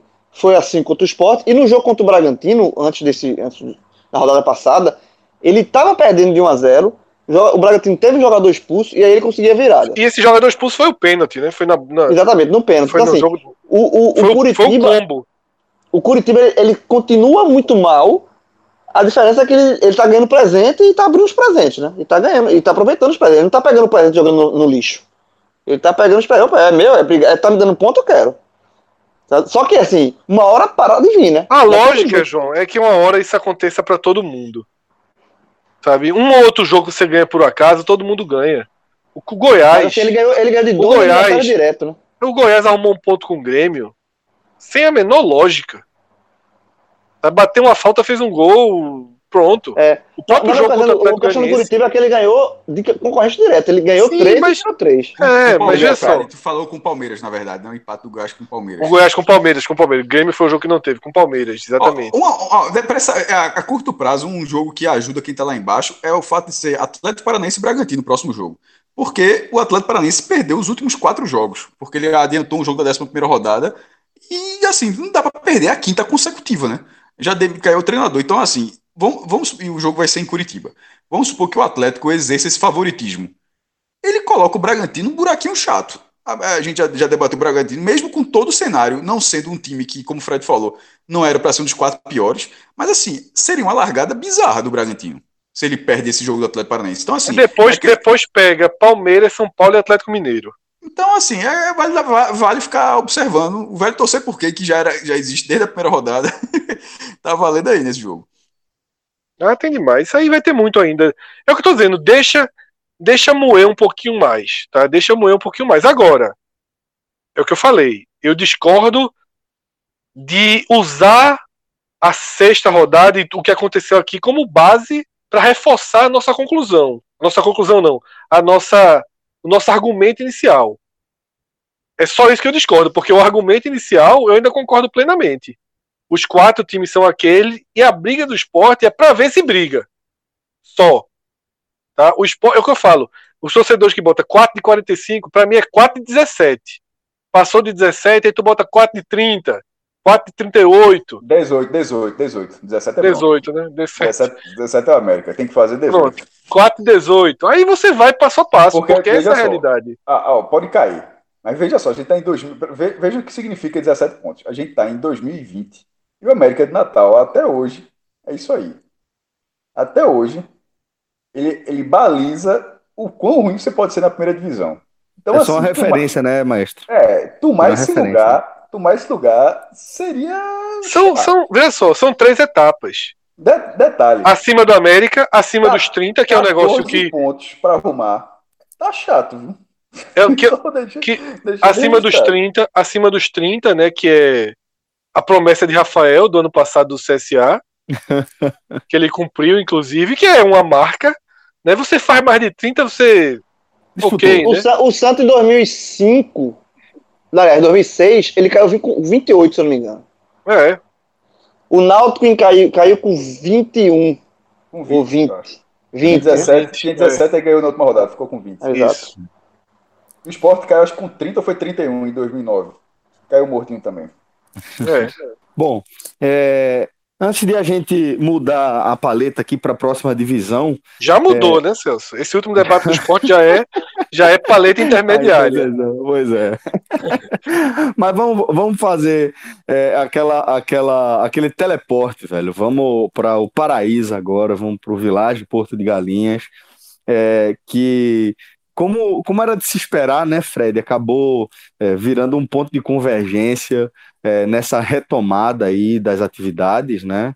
É, uma vez que a gente ainda está inserido num contexto de pandemia e é, o normal ainda está longe também de ser retomado, mas é claro que as pessoas já é, sentem falta de, aquele, de, de viver aqueles momentos de felicidade, de compartilhar momentos de alegria, e o Village Porto Galinhas acaba sendo uma, um, uma grande referência, né?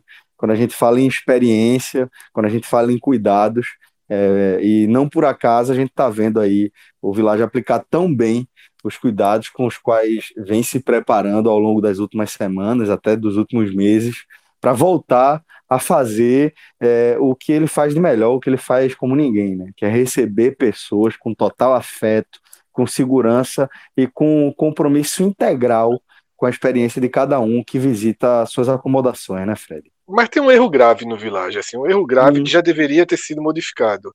Hum. Primeiro, tirar os canais de esporte dos, dos, dos quartos e acabar com a estatura de PPV ali daquela tel, do, do, telão que fica perto do, da do, recepção do restaurante. É, pronto. Não é pra sair, não é pra ir pra bolha, não é pra ter uma vida feliz. Irmão, corta futebol. Corta futebol. Ah, gente. Corta é, futebol. Né? Eu tava lá da última vez que eu fui, muito bem, tranquilo tal. Aí de noite, Sport Vasco 2 a 0 Meu Ei. amigo, aí não tem vilagem que salve. O cara toma uma porradinha. Vilagem tu arruma ponto. Arruma, já arrumou, já arrumou. Já arrumou, já arrumou a vitória contra o Cruzeiro no Mineirão. Tu foi bater no bar. Que, que o cara do Atlético chegou todo bonitinho, querendo fazer amizade. Tu desse um fora no cara, que o cara pegou a mala e foi embora. Foi não, pô. Isso é, isso é uma mentira de jogo. foi, foi, a, a, a... foi fora. Foi, é, Defesa é, é, espetacular de Magrão. Rogério jogada, jo, jogada de, de Everton Felipe, que ele até hoje vive daquela Mas, jogada. Tapa, faz tempo tapa, isso. E gol lá de Rogério. Tapa faz de tempo, Rogério. Tapa de Rogério. Detalhe, Rogério fez dois, eu tô ficando enganado. O primeiro, o primeiro foi, um. E o primeiro de Diego Souza, o passe, ele fez, ele fez no primeiro tempo. Quem fez o gol no primeiro tempo? Acho que foi dois de Rogério. O, o, o da Tapa eu lembro que foi. E aí o cara, aí o cara do Atlético. E tem, e tem, ó, mas faz tempo isso já, faz tempo. Faz, faz demais, João. Pelo amor de Deus, o cara do Atlético faz. chegou querendo tem uma, crescer. Tem... 17. 17. Mas faz tempo. É outro, outro mundo já. Mas é, tirando, tirando esse aperreio aí, né? Que é quando você insiste em ir por sofrimento, né? Esse vício que a gente tem com futebol e com sofrimento, é, você só vai viver momentos de, de, de alegria lá no Vilagem, velho. E a, a melhor gosta... cozinha vegana de Pernambuco, segundo o João. bom demais, bom demais, vai, pelo amor de Deus. Vai trazer duas indicações aí. Quais são, João? Muqueca, muqueca vegana, já falei, e macarrão ao fungo. Quando, vou, quando eu voltar ao Village, que eu espero seja rápido, vou pedir, já tá, já tá certo. Detalhe, eu vou pedir uma... também, porque eu, eu sou de, de experimentar o que a turma indica. Uma curiosidade, nesse domingo, Priscila, minha esposa, chegou pra mim e falou assim: a gente voltou, a gente voltou do Village essa semana, né? Foi, voltou quinta-feira. Ela fez, foi, Priscila. Fez. Parece faz tanto tempo já. O que é isso? É saudade. O nome disso é saudade. Até que saudade lá. Ela pode passar um ano sem te ver e falar já.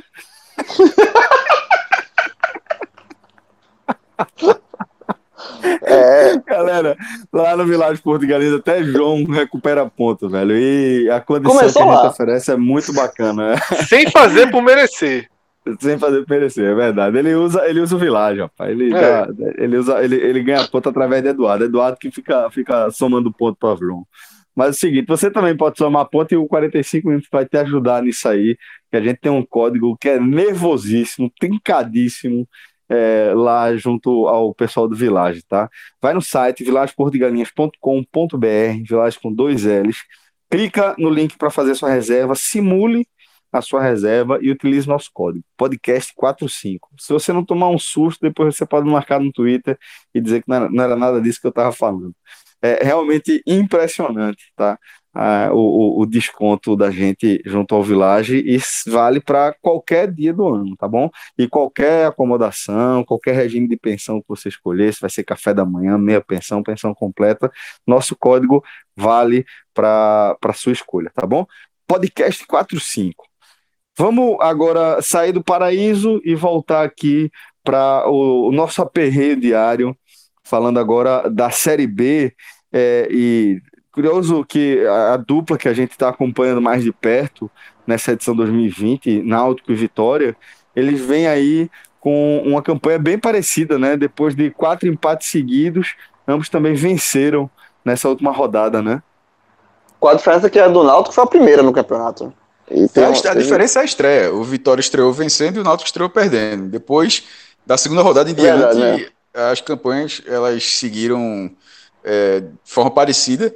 O Náutico que está bem no meio da tabela, a gente tinha falado lá no começo, mas rememorando aqui, o Náutico está 4 pontos do G4 e a 4 pontos do Z4, está bem no, no, no meio da, a, dessa classificação, está em 11 primeiro lugar no momento com 7 pontos. É, e o Vitória, é uma curiosidade, o Vitória está em oitavo, mas está a um ponto, que aí do, do oitavo para cima está muito achatado. O Vitória está em oitavo lugar com 10 pontos, a um ponto do G4. É, e o Vitória é um dos três invictos do campeonato. Os outros invictos são os dois primeiros colocados, o Cuiabá e o Operário, que é curioso, né? justamente pela quantidade de empates que o Vitória teve. São dois, duas vitórias e quatro empates, mas sendo um dos três invictos do, do campeonato. Veja só, nesse momento, acho que é, tá um, nesse momento, eu acho que não faz a menor diferença o Vitória ser oitavo. Eu acho que essa é uma campanha que, que dá indícios de que o Vitória poderá ser sólido nesse campeonato. Enquanto o Náutico ainda busca um acerto, até porque é, tecnicamente estava nivelado um pouco abaixo. No caso do Vitória. É, Trocou o treinador, né? Trocou. É, já tinha trocado, já, né, no meio dessa confusão toda. É, ele está a, a, um ponto do G4, não, lembrando que não é o melhor nordestino, a gente só está falando dessa situação porque a gente traçou esse paralelo. O melhor nordestino, na verdade, é o CRB, que, que é o quinto colocado, com 11 pontos, tem a mesma pontuação do quarto. Derrubou tá... Eduardo Batista nesse domingo. Hã? Ganhou Também? o clássico, ganhou, ganhou o clássico. clássico. e derrubou Eduardo. Não, é, e ganhou o campeonato também, né? O mês de agosto foi tipo Bahia e Ceará. Né? Em agosto, o CRB ganhou o Alagoano em cima do CSA e termina o mesmo mês ganhando o jogo pelo brasileiro. É, na verdade, o CRB tem a mesma campanha do Paraná. E é a mesmíssima campanha. Seis jogos, três vitórias, dois empates, uma derrota, oito gols a favor, cinco gols sofridos, saldo de três. A diferença entre Paraná e CRB para que o CRB não esteja no G4 nesse momento é o número de cartões amarelos. Que detalhe, é o último critério antes do sorteio, porque antes de cartões amarelos tem cartões vermelhos, só que eles também estão empatados, 0 a 0 Aí vai para o cartão. O CRB vai acabar subindo eventualmente, né? Tá, tá fazendo campanhas ali. Veja tá só. Brigando. Veja só, nesse momento, se a campeonato acabasse agora, ia, ia ser a maior raiva do mundo, porque ele ia perder um acesso pelo número de cartões amarelos. E é, é, é, eu prefiro perder pro sorteio, meu irmão. Aí, ó, é, mas tá, tá, tá, brigando ali nessa, nessa. Tá brigando pela vaga algumas temporadas. É isso que eu tô querendo dizer. Até quando o CSA subiu, né? O CRB, ele vinha brigando pela vaga já também ali. É, e, enfim, eu acho que uma hora o CRB vai acabar, vai acabar beliscando aí uma, uma disputa de Série A. Arrumou, arrumou o centroavante que faz gol último. É... 2020, 2020 tá, tá, tá diferente. Tá fazendo, tá fazendo. Tá muito diferente. Toda, tá toda muito rodada. Diferente. Botou 2 milhões na conta do CRB. Veja só. Pô, Léo golzinho, é. Fez gol no Mineirão e fez no Ripelé. Léo fez gol no Ripelé. Botou 2 milhões de reais na conta do CRB, na classificação da Copa do Brasil. Somente. É, enfim. Tu trocava isso... agora? Em quem? Em qualquer um. Nos dois, qualquer um. Eu, eu, eu, pergun sim, eu perguntei. Sim. Eu pergun não, veja só, eu perguntei para saber se tinha possibilidade de economizar dinheiro, que já mandava dois. já, já. Mas sim, eu acho pô. que até o CRB trocava, vice. Claro que não trocava. Pô. Trocava não, lógico que não. Claro que não trocava. Sei então. Por, por qual motivo? Trocava, pra quê? Pelo amor de Deus. Pra, veja, é. minha gente, veja só. Até, até mas é fase, quatro jovem. semanas atrás. Jovem, mas é quatro semanas atrás ninguém discutiria, né? Certo, eu sei, mas é fase, Fred. O homem tá fazendo gol todo jogo. Tu, Sim, tu, eu sei. Se, se, o, o diretor do, do, do, CRB fizer isso, ele, ele é. Fred, bota pra se fora. Se quiser, pô. Schumacher e Roger, eu troco. Eu também. Os dois, Schumacher, vai, vem Schumacher e Roger, vai, vai, enfim. É. Vo- Voltando, voltando pro CRB, já, já que você era, tá falando, falando do Vitória. Eu ainda mas troco os volantes sem nem saber quem são também. Vai ser foda, no parceiro, essa, essa série B sair ó, vai ser Fred, difícil. se- ó, Fred, Fred, pacote. se- Fred, se, se apertar mais um pouquinho, tu tá tocando até em Salatiel. Isso. Fica quieto aí. João, calma. Aí Vamos é falar, trocar vamos falar, vamos falar eu dos tro- 10 primeiros da Série B trocar- primeiro. Trocava também, pra economizar. Não ia jogar também, não. Mas pelo menos economizar, ficar mais barato. Mas voltando aqui, voltando pro, pro melhor nordestino na segunda divisão, que é o CRB, tá ali na porta do G4. Tá com pontuação de G4, mas assim, tá no critério de desempate, que seria muito louco perder um acesso assim. É, Inclusive, é só uma sugestão, acho que deveria valer até a 37 rodada. Na 38 isso é só para organizar a tabela. Na 38 irmão, dá, um, dá outro jeito, bota o confronto direto, qualquer coisa, porque cartão definir um acesso seria muita loucura. É, mas voltando ao Vitória especificamente, até para devolver aqui, eu acho um candidato mais sólido. Assim, teve uma semana com muita turbulência, com o papelão de Paulo Carneiro, cuja nota oficial aumentou o papelão. Ele não houve qualquer retratação, pelo contrário, é, Foi ele sobre mesmo que escreveu, pelo visto, né, né não, mestre? deu, pareceu. Fala, é, admitido sobre, forte, sobre violenta, é, violenta emoção, justificando o ato. Aí bota o porquê do jogador era assim, no caso Vinícius. Assim, achei a nota péssima. Mas pelo menos ele manteve a posição dele lá, que é o que, é o que ele acredita mesmo. Mas Pra- acho que ele está bem equivocado. Mas tirando um esse ponto- cenário do Vitória, eu acho um ponto que. disso aí, maestro, é, só queria dizer o seguinte, que acho bizarro, bizarro que um clube de futebol é, emita uma nota oficial se comparando a um jogador, velho. Ele, ele meio que, que se colocou ali na mesma dimensão, na mesma importância, até na mesma categoria. Mas, na verdade, são coisas completamente diferentes, né? Mas isso acontece. Alguns anos É. atrás, eu lembro, eu lembro quando teve o blog do Bivar, que, era- Teve, que era, teve que, também, que era né? Bivar, era Luciano, na verdade. Transformou, o Luciano Bivar transformou o site do esporte num blog pessoal, onde reclamava todo dia de qualquer coisa, um negócio assim completamente.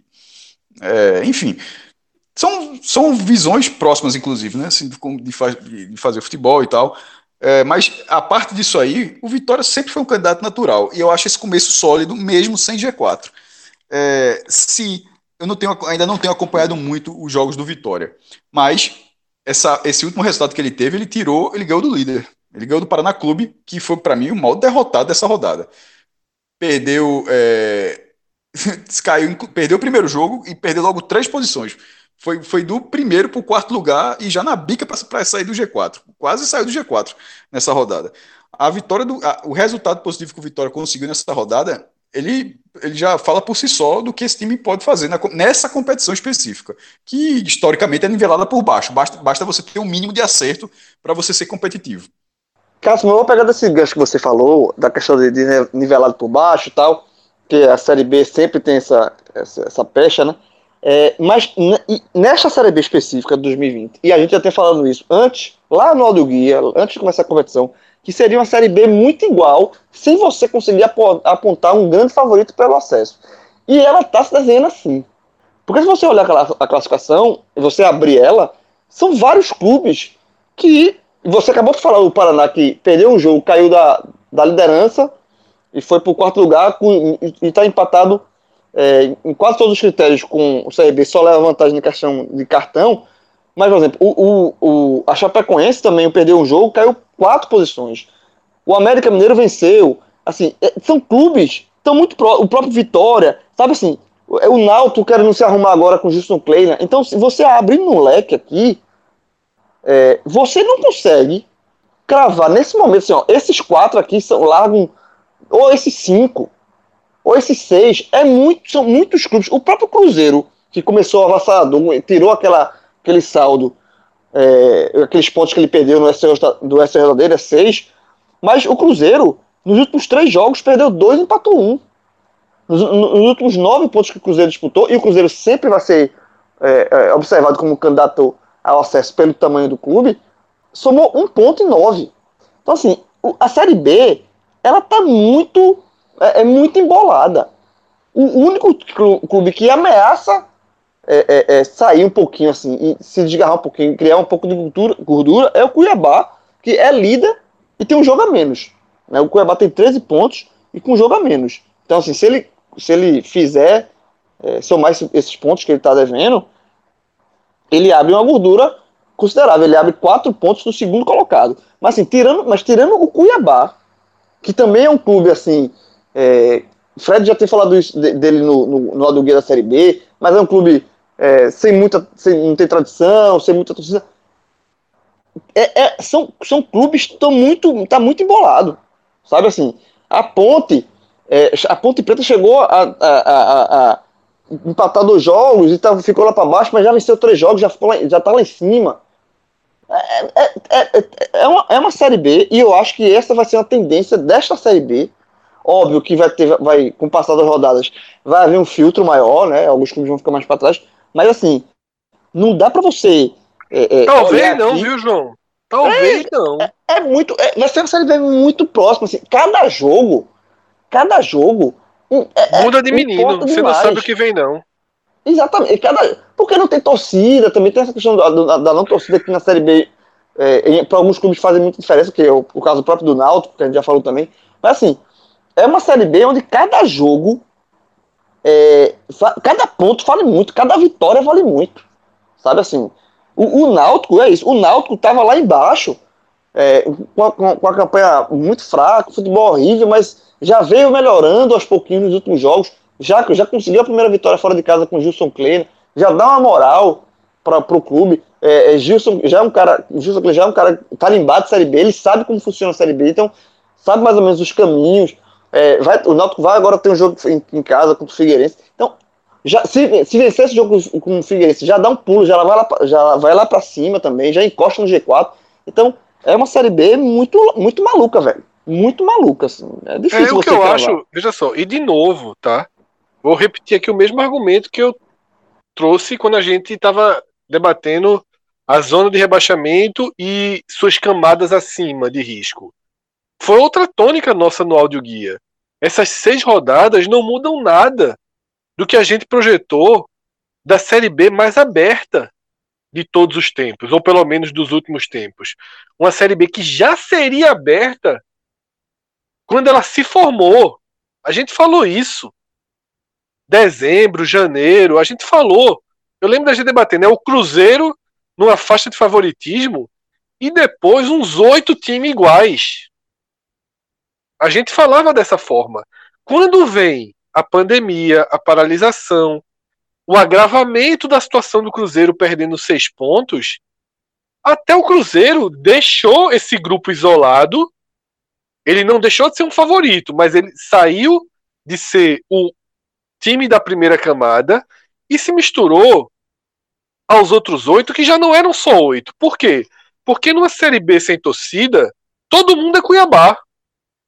O Cuiabá perde, deixa de ter seu ponto mais frágil, que é de ser um clube frio, que joga no estádio sempre vazio, ou perto disso. E aí a gente tem essa essa essa grande camada que eu ainda não sei dizer até onde ela vai. Porque eu não acho nem que para no Náutico. Eu não acho nem que para no Náutico. Porque eu não, não descarto Havaí, que tem Geninho, um cara experiente, de O, condução o, Cruzeiro tem, o Cruzeiro tem quatro pontos. É, mas o Cruzeiro, na verdade, tem 10 pontos, né? Ele somou Não, É porque assim, ele perdeu mas, seis. mas na tabela. Mas é, assim, não, na tabela sim, mas eu tô falando assim em rendimento. Né, O Cruzeiro é claro que tá nesse bolo. O Cruzeiro é claro, mas eu ainda acho. Eu ainda não tenho aqui. É, é, é... Olha que eu tenho visto muitos jogos, viu? Porque também com home office, com tudo, a gente acaba assistindo mais partidas. Eu ainda não vi. é, é, por exemplo, eu não vejo o Havaí tão abaixo do que eu vi o Botafogo de São Paulo, que eu achei bem fraco, por exemplo. Então, o Náutico mesmo, eu acho que merecia ter mais do que sete pontos no campeonato. Então, é, é, ainda tem muito ponto que está sendo perdido no detalhe. Os jogos são muito iguais, como eu fiz a brincadeira, né? Meio bunda de menina, assim, você não sabe o que espera. O Náutico virou o jogo num, estalo dos, dos dedos ali, né? Contra o Guarani. E, e isso tem acontecido.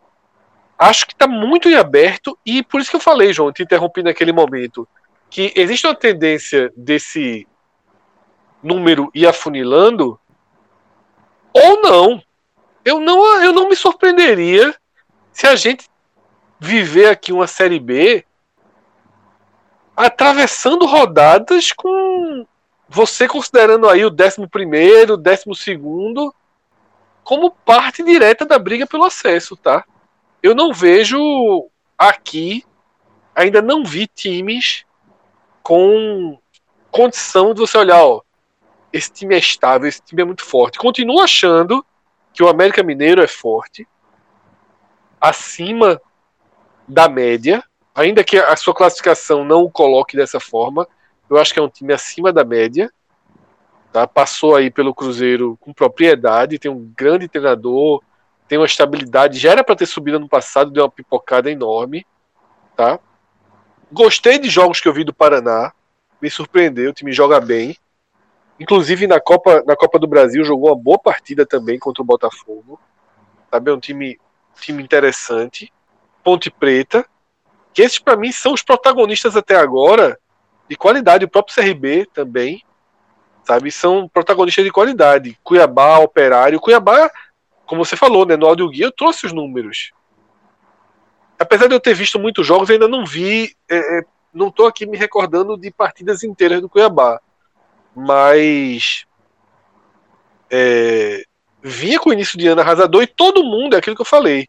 Esse ano, o ano 2020, de certa forma, são 20 Cuiabás jogando, né? Na, na questão de não ter público. E isso parece ser um diferencial maior na Série B do que na A. Porque é aquela história. Um Vitória, mal, certo? Um Vitória, o Vitória 2019. O Vitória de 2019, mal. 16, 17. Ele continuava favorito contra 12 times do campeonato. 14 times do campeonato. Tá? Se o sétimo enfrentasse o Vitória quando ele é 18 em Salvador, o Vitória era favorito. Na Série A não é. Na Série A não é. Na Série A, o 17 não é favorito contra o sétimo, jogando em casa. Então, isso estou falando na condição de com torcida, com tudo. Na Série B, times como Vitória, como Ponte Preta, como Náutico, como Chapecoense, eles vão fazer como operário, eles fazem, dão muito peso a esse mando. E agora que não tem isso, tá? Agora que não tem isso, a gente perde um pouquinho o eixo, sabe? A gente perde um pouquinho o eixo de, de, de projeção, de análise, e por isso que eu reforço. Não me surpreenderá uma manutenção dessa faixa aí, de, na verdade a faixa está em quatro pontos, né, que é uma faixa curta, mas eu não, não me surpreenderá se ela encurtar. Se a gente realmente daqui a três, quatro rodadas tiver o Náutico, que é não mais o Náutico, por exemplo, mas um time que, que estiver na décima, décima ou décima, décima primeira posição, dentro de uma rodada para o quarto colocado. Tá? Isso não vai me surpreender, até porque isso também nem é tão raro na Série B. Vamos ver até que ponto esse nivelamento continua. A gente não não tá, não tá vendo os times com capacidade de alto investimento para contratação. A gente não tem visto esses times indo para o mercado. Claro que ah, o Operário trouxe Roger, é uma contratação de impacto, mas a gente não está vendo esse. O mercado não está aquecido no país. Tá? Os próprios clubes da Série A estão com dificuldade de contratar, nem estão indo na Série B pescar jogadores. Isso é uma tendência que aconteça, mas ainda não começou. Que vai ter também esse embaralhamento, essa, essa possibilidade de interferências. Mas por enquanto, tudo muito linear, tudo muito igual e, uma tendência de equilíbrio por mais tempo assim é, pela frente. De todos os clubes, né, olhando a classificação e, e, dos jogos que eu pude acompanhar, só seis clubes eu acho assim, estão um pouco abaixo desse, dessa briga, desse, bo, desse, bo, desse grande bolo que a gente está analisando aqui, olhando para o lado de cima da tabela. São os quatro que hoje estão na zona de rebaixamento: é Sampaio, Oeste, Confiança e Brasil de Pelotas. Esses realmente me parecem bem abaixo, tanto é que são os únicos que não ganharam ainda na competição. É, estão bem abaixo. O Guarani, mas trocou o treinador agora, assim, mas, mas o Guarani, até o próprio jogo contra o Náutico... O treinador do Guarani anterior Assim, é desses casos que precisa restabelecer sua conexão com o futebol. Carpinha. Ele é, ele é um pardal, assim, ele é de laboratório. E o Guarani é um brinquedinho, era um brinquedinho, um laboratório dele. É, Foi tá. impressionante. O jogo, o jogo que ele fez contra o Náutico, o jogo Guarani contra o Náutico foi muito ruim. O cara É. não deixou o Ricardinho jogar. Veja só, Ricardinho é o maior jogador do Guarani nas duas últimas temporadas. É o ídolo da torcida, pô. Era, né? Que hoje tá em- veio pro esporte. E tá conseguindo jogar minimamente na Série A.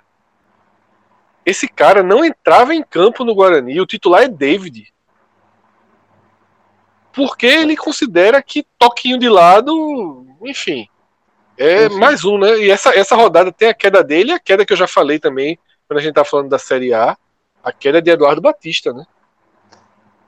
Possivelmente, ainda não está confirmado, mas todos os jornalistas de, de Maceió já estão cravando a volta de Agel pro CSA depois dele ter feito o que ele fez no ano passado. O futebol é uma tapa na cara de tudo. A traição de Agel, que E tu ganhou. duvida- E tu duvida que se receber a proposta da Série A, sabe-se lá de outro, sai de novo. Pelo amor de Deus, meu irmão. Duvido não. É, Mas, mas aí o. o- o- Mas ele a- ganhou o- o jogo pro CSA comemorando pro Ceará. Pro Ceará. É. É, o, Então, o cálculo que a meu turma irmão, fala é o CSA seguinte. pra nós. É o CSA que resolve, se resolve. É, mas, mas o cálculo é assim, É. esse, tu- é, esse tu duvida, a turma não duvida não, mas também é o seguinte, eu, a- o pensamento é o seguinte, tu duvida que a Gel vai fazer CSA jogar bola? Não. Então, esse, essa é a lógica. Na Série B. Veja só, Na veja Série só, B. eu duvido, eu duvido, porque a sua pergunta foi diferente. É, é, se, se você tivesse dito competitivo, eu concordaria. Jogar a bola, eu duvido. Time, pronto, time, Argel- competitivo, é. time, time Argel pra jogar bola é. Não, muito- competitivo. Nem, nem, Não, nem, Nem, precisa, nem precisa, Detalhe, basta ser nem ele competitivo. gosta. Nem ele gosta. Nem É. ele jogou. É.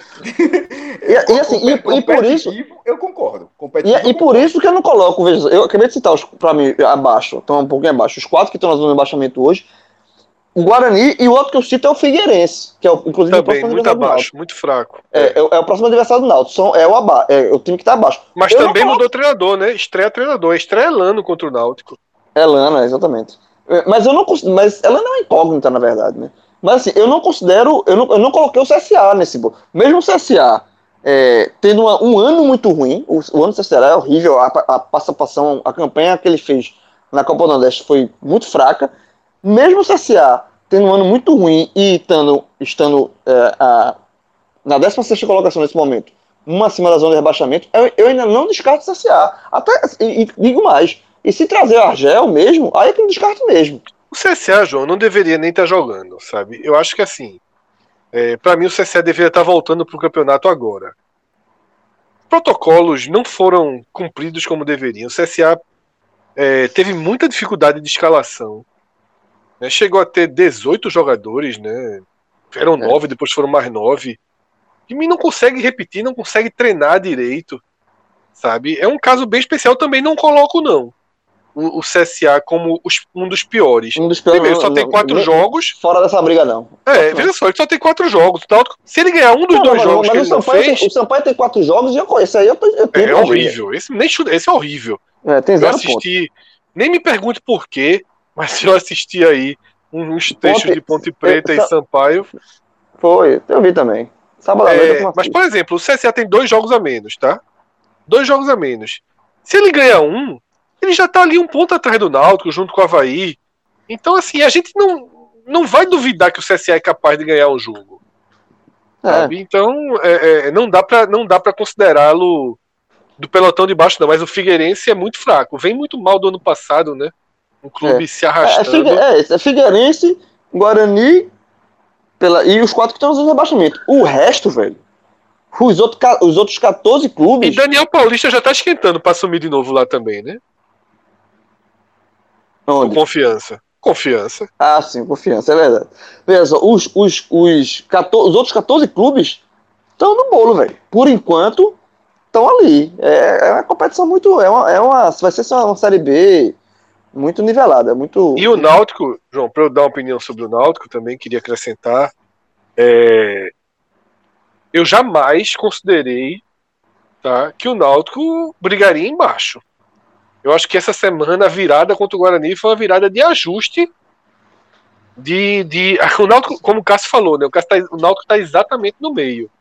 Mas eu, eu não, não acho que seja plausível, sabe, qualquer torcedor do Náutico, diretor, jogador, olhar para baixo. O Náutico, ele tem condição de olhar para cima, ele não é favorito ao acesso, ele não mostra o melhor futebol, ele não mostra um dos quatro melhores desempenhos até aqui, mas ele tem potencial. Ficou a dois segundos de jogar um futebol, admita, jovem. Foi, mas sabe que o cara. Mas- o cara enxerga o erro. mas- Puxou, foi, puxou o freio de mão, foi bonito, foi o, bonito. Cássio, O pneu- o Fred o pneu Mãozinho desse fritou. hoje. O O pneu Fred fritou, Mãozinho desse o- hoje. Tu era manteve o carro na 16 pista. com. Se teu goleiro tem um freiozinho de mão desse, Ó, tu era esse bi- 16 esse- com 5 pontos. Esse bicho vai na unha, meu irmão, veja só. Esse cara, porque Eu só quero mostrar que o freio de mão ajuda. Não, ajuda, Cássio, ajuda, Cássio, ajuda, ajuda. Cássio, o homem, o homem fritou o pneu, mas manteve o carro na pista, pô. Não, foi bonito demais. Subiu pô. a zebra, Foi subiu na bonito zebra, demais. Foi subiu na zebra, fritou o pneu, su- subiu na zebra, mas não foi no, veja no- só. na caixa de brita, não. Eu tava no mudo aqui, eu vibrei, porra. Esse caralho. Aí eu entendi a história. Manteve o. Pô. Agora, esse bicho é foda. Tipo, o assunto já, já tinha passado, esse cara volta, já tô lembrando de novo, eu deu muita raiva. Mas... Daqui a pouco vai, daqui a pouco vai tocar cartola de novo. Não, ah, futebol, futebol, futebol é foda. É, A raiva, sabe quando é que a raiva vai passar? Quando, Quando apanhar de novo. quando apanhar de novo, é. Porque renova, né? Exatamente. É, Exatamente. Aí renova os votos. É exatamente. Mas, eu falo um negócio, futebol é foda. Mas futebol é bom por causa disso. O cara tem a raiva. Mas também, deve ganhar um jogo, é uma alegria da porra. Não, deixa Perdeu ah, todos os teus pontos do Village, não foi? Alegria, meu irmão. Alegria, da, alegria é quando ganha. Não, esse, cara tava, esse cara tava muito doido, pô. Eu cheguei pra Cássio, o Cássio passou alguns meses atrás, quando o Netflix, o Netflix lançou é, o Expresso da Manhã, né? Aí Cássio tava procurando o filme e não tava em nenhuma plataforma de streaming. Sabe, tu tá ligado que eu descobri finalmente o erro qual era, né? Eu, eu, tava- eu só procurava o Expresso Polar, porra. Não, Tava lá o não, tempo era não, era, tava não, tava não. Voltou essa semana. Tá- tá- foi, foi coincidência, então? Foi, foi. Caramba, eu assisti Tanto essa eu, tinha, semana. eu tinha te dado o nome de- em inglês, Snowpiece. Ah, oxe, é- é- caramba, cara, chega É. aquela, aquele meme agora de explodir a mente. Porque eu ia dizer exata, foi uma coincidência gigantesca. Eu ia dizer pra tu exatamente isso. Eu disse, meu Não, irmão, eu eu fui procurar essa semana inglês, e assisti, pô. Ah, Aí eu coloquei no grupo, eu disse, Cássio, ó, o filme chegou, Não vi voltou pro, isso. Não vi. voltou pra Amazon Prime. Ei, João, quem quer saber disso, porra? Quem quer saber disso? Vitória do caralho. Oxe, eu não li nenhuma coisa nem outra. Por coincidência, deu vontade de vou pesquisar aquela porra. Eu tava pesquisando errado. Aí apareceu, eu sabia que eu tava pesquisando errado e nem era. Fut- futebol foda. Meu irmão, na sexta-feira, tu tem que ver. E aquilo ali foi o mínimo, ali foi 10%. O, a Aja, né? Meu irmão, tu tem que ver os áudios que tá na Aja. Fred, João tá me colocando aí em escala que eu nem tava, porra. Porque agora tava eu, João, Clauber e detalhe, relógio, relógio. Relógio que entrou, entrou de gaiato no navio, tá obrigado a ver agora Náutico Figueirense. Assim, pra, pra, eu não sei nem se a escala é essa, viu, João? Vamos logo dizer. Mas eu participo, tem bronca não. É, Mas futebol é, futebol é bom por causa disso, porra. É, então, fica aí, puto, fica é. puto, fica puto, mas ganha um jogo, pronto. E quando é mais de um futebol, João, como é que é? Aí o cara dá. Aí o cara, aí o, aí o cara frita pneu, vai. Fritar Gostei. puxou, foi A justa bonito, marcha porra. aqui é desempenho, Foi. desempenho. Foi bonito, saiu da revisão, meu irmão. Pô, foi bonito demais. Né? O futebol e depois os quatro melhores desempenhos. Ah, não, não, aí, aí já tava no contorno, voltou pro traçado, voltou pro traçado. Sentiu a chicane ali, mas voltou pro traçado. Olha, já que a gente tá falando, a gente falou de. A gente falou de Fórmula 1. Agora Fórmula Indy, a gente vai pra onde agora? Vamos falar de, de Stock Car. Jovem, não pertence mais mesmo, né?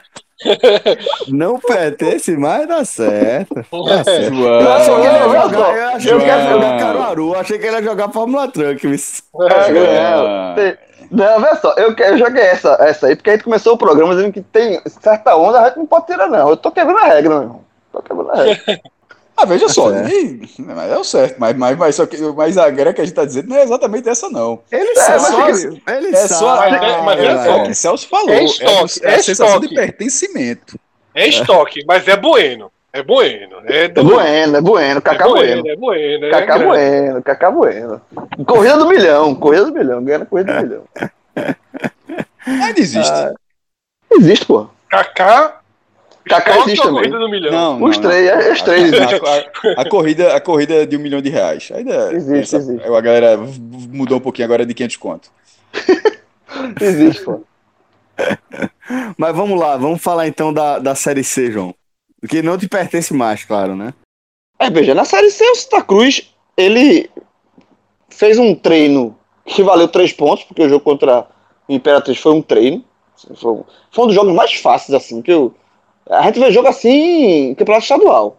Campeonato brasileiro, você espera um pouco mais de dificuldade, mesmo contra equipes mais fracas, não foi o caso. O Santa Cruz é, cumpriu ali, a, pagou a, a conta de- aquela conta de mais, das mais safadas, e com isso ele vai é, é, caminhando com uma certa tranquilidade para uma classificação. A gente tem que ver, tem que, o Santa Cruz ainda precisa de um teste para a gente ver se realmente é isso.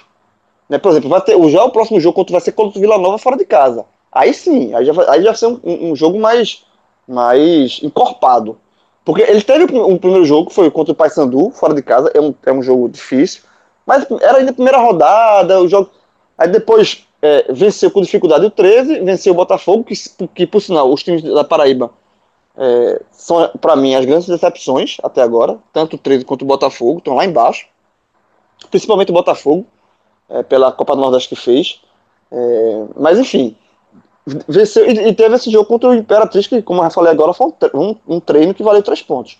Então, assim, o Santa Cruz, a, a impressão que o Santa Cruz passa, e é, é- o Santa Cruz é o clube que a gente acompanha mais, de- mais, mais próximo nessa Série C, é, é uma impressão muito positiva também pela temporada. Eu acho que o Santa Cruz faz uma temporada, apesar de, de, de ter perdido o título estadual para o Salgueiro, é, nos pênaltis, ter, ter, ter sido vice-campeão invicto, algo inédito. Mas assim, é, é, um, é, uma, é uma temporada muito, muito com resultados muito sólidos. O Santos tem um elenco muito, muito é, experiente, um, um elenco cascudo, e ele vai caminhando para isso. E esse jogo contra o Vila Nova, que é o próximo, esse vai ser talvez um, um, um outro teste, um teste de mais dificuldade. E é isso que a gente tem que ver, como é que o Santos vai se portar nesses testes. Porque se ele, se ele encarar bem, aí, aí é, é, a gente reforça essa impressão. Sabe, É assim, um time, que- né, João, que, que no telecast a gente até trouxe que é, ele é, é um time que, pelo menos em relação à performance ali na, na Série C, não está deixando é, qualquer turbulência de ambiente externo interferir na- no desempenho da equipe, né? Não, exatamente. É, assim, é, as besteiras que Itamar fala, ele fala, e, mas isso não reflete no time. E, e, assim, e, sobre essa questão do teste que eu falo, para você ter uma ideia, coincidência, né? Pode ser coincidência ou não, mas os quatro jogos, os quatro adversários que o Santa Cruz enfrentou até agora são os quatro últimos do grupo.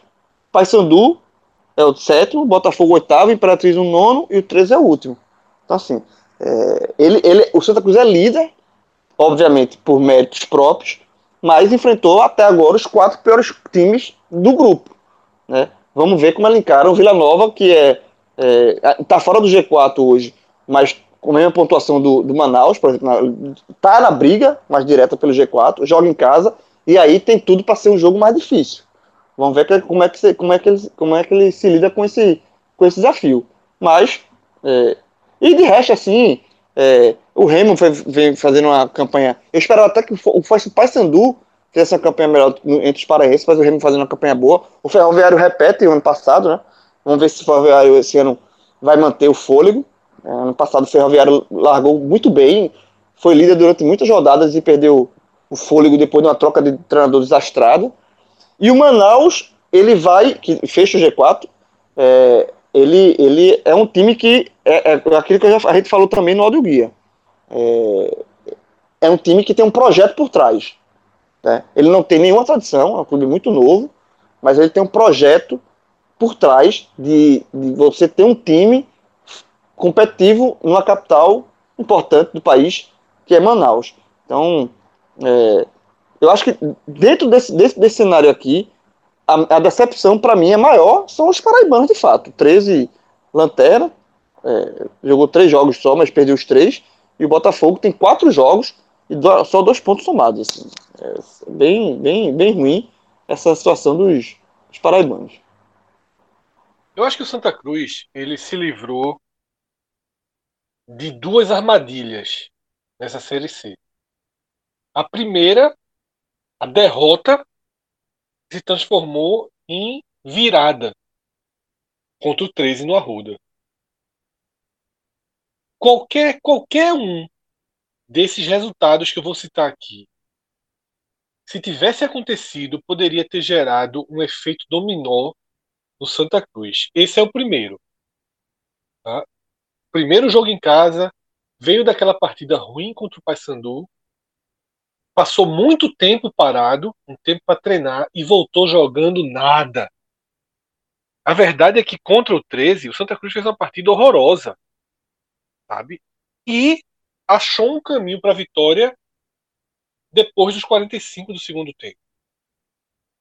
Foi a primeira foi a primeira revertida que o Santa deu numa armadilha, numa possibilidade de sair do eixo na temporada. Lembrando muito aquela vitória contra o ABC, só que ali, na verdade, é... foi um gol que saiu nos minutos finais, né? Que numa semana que ainda ali Copa do Nordeste Pernambucano, Itamar fez uma escolha bem questionável de colocar a força principal no Pernambucano, ganhou o jogo, mas estava empatando com o ABC, o que praticamente anularia a chance de classificação do Santa. No último, no último lance da partida, Totti fez o gol e recolocou o Santa vivo na, na, na Copa do Nordeste e garantiu a classificação. O clube foi até as quartas de final, sendo eliminado nos pênaltis.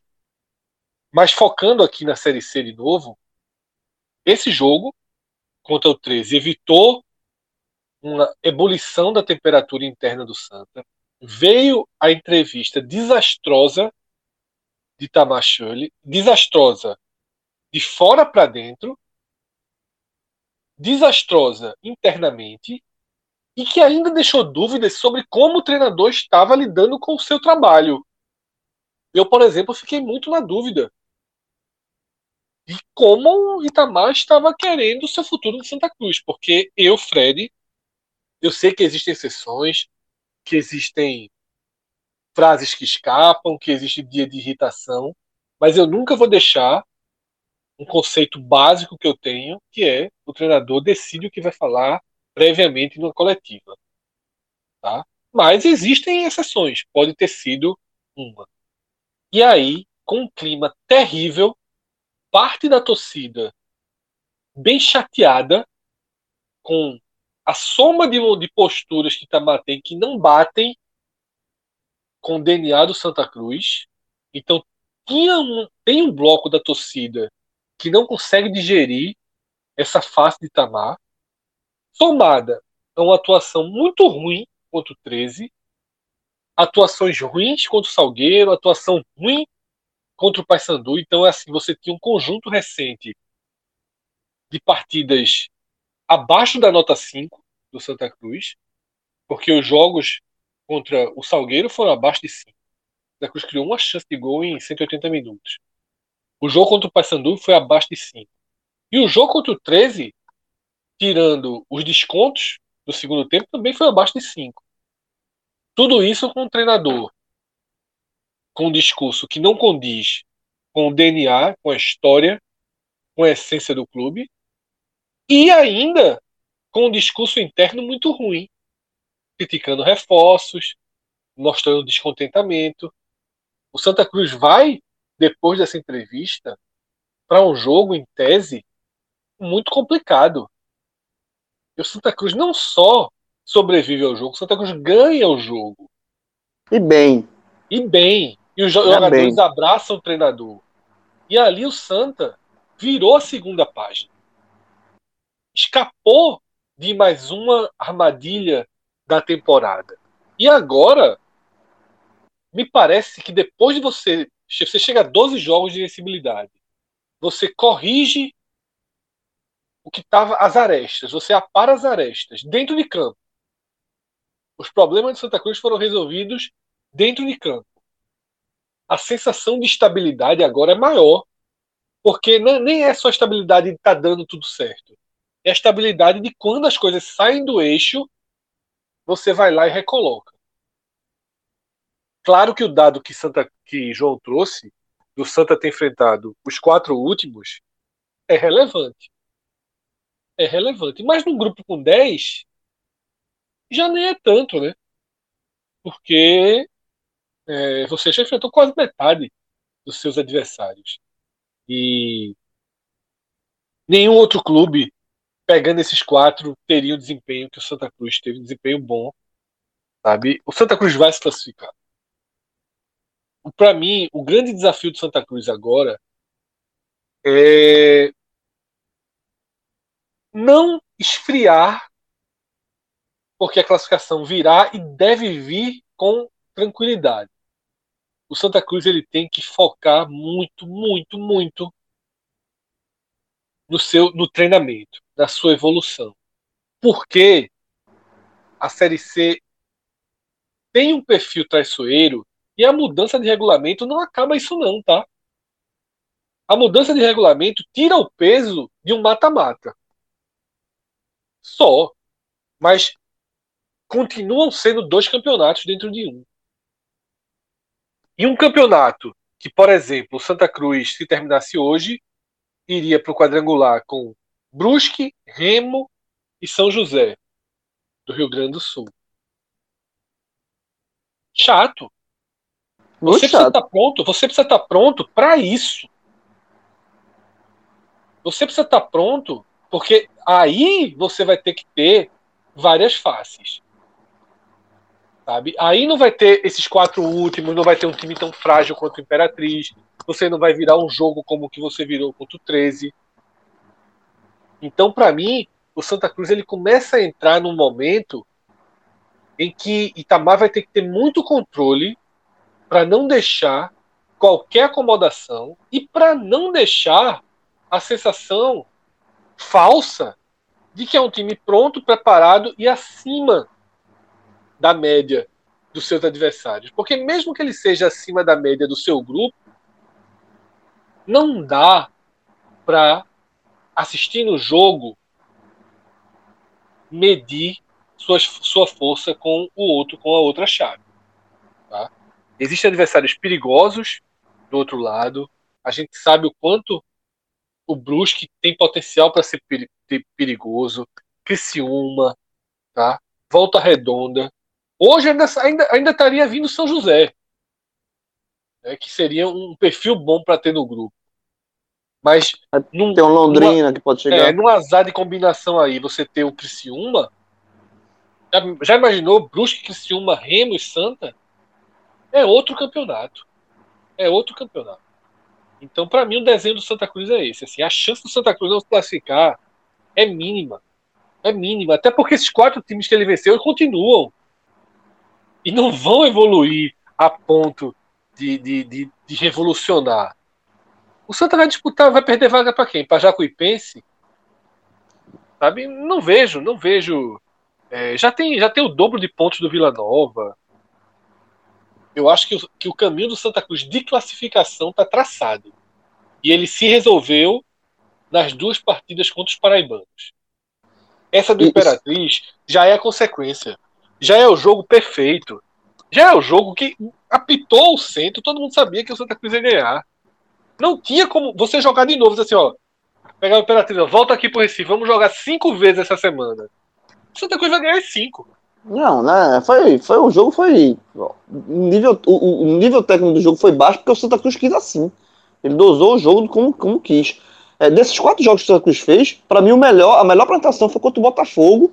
Foi justamente quando ele, houve essa, essa virada de chave que Fred colocou aí por conta da entrevista de Itamar e foi o melhor, a melhor apresentação do Santa. Foi quando o Santa, isso talvez isso, isso seja um dado positivo, foi quando o Santa, ele dentro desses jogos, ele foi ele se obrigou a mostrar é, um pouco mais.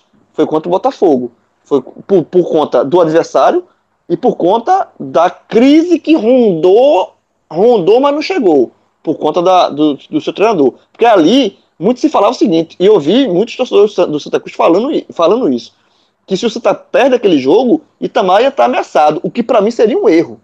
Porque ele fala muito, muito besteira, mas dentro de campo, o trabalho é bom. Então, assim, se, se houvesse aquela mudança de, mudança de comando, para mim, Santa Cruz ia, tá, a diretoria está cometendo um erro grave. Venceu, venceu bem, então esse fantasma foi afastado. Tá? Agora, é óbvio que, Cruz precisam, é, ainda precisa coisas, pontos a serem corrigidos. O Santa Cruz não tem um lateral esquerdo, por exemplo. Isso é absurdo. O Santa Cruz tem que contratar um lateral esquerdo. O fator Chiquinho ajudou muito né, nessa, nessa, nessas duas rodadas chave. É, não, é um jogador que, tá, que vem evoluindo, vem ajudando, ajudando muito. Agora, precisa de um lateral esquerdo. O Santa Cruz tinha Fabiano, que era um lateral esquerdo contestado. Saiu Fabiano. O Santa Cruz tá, jogou com o Célio, é, é, é, um zagueiro a, a, improvisado. Aí jogou contra os últimos dois jogos com o Júnior, lateral direito, improvisado na esquerda. O Santa Cruz precisa contratar um lateral esquerdo, pô. João, eu acho que o Santa Cruz precisa, tem lacunas técnicas, mas os adversários têm mais. Porque é, e, me, e, você consegue falar isso mesmo tendo, mesmo não tendo toda a base dos adversários. Porque o nível de competitividade que o Santa Cruz apresentou esse ano não é comum para um time que vai jogar a Série C. O Santa Cruz conseguiu ser competitivo contra, contra times divisões acima dele, mais de uma vez. Algumas vezes, e até mata-mata. Então, então é, o Santa foi testado, foi experimentado para essa fase. A lacuna técnica, todos, ah, imagino que todos os clubes tenham. Eu sigo com a mesma dúvida, mas a gente não vai ter mata-mata esse ano, vai, vai ter tem uma chance de recuperação maior de na hora de na hora que houver a mistura do quadrangular, dois do grupo A com dois do grupo B em cada, em cada grupo. Serão dois quadrangulares, com os dois primeiros de cada quadrangular conseguindo acesso.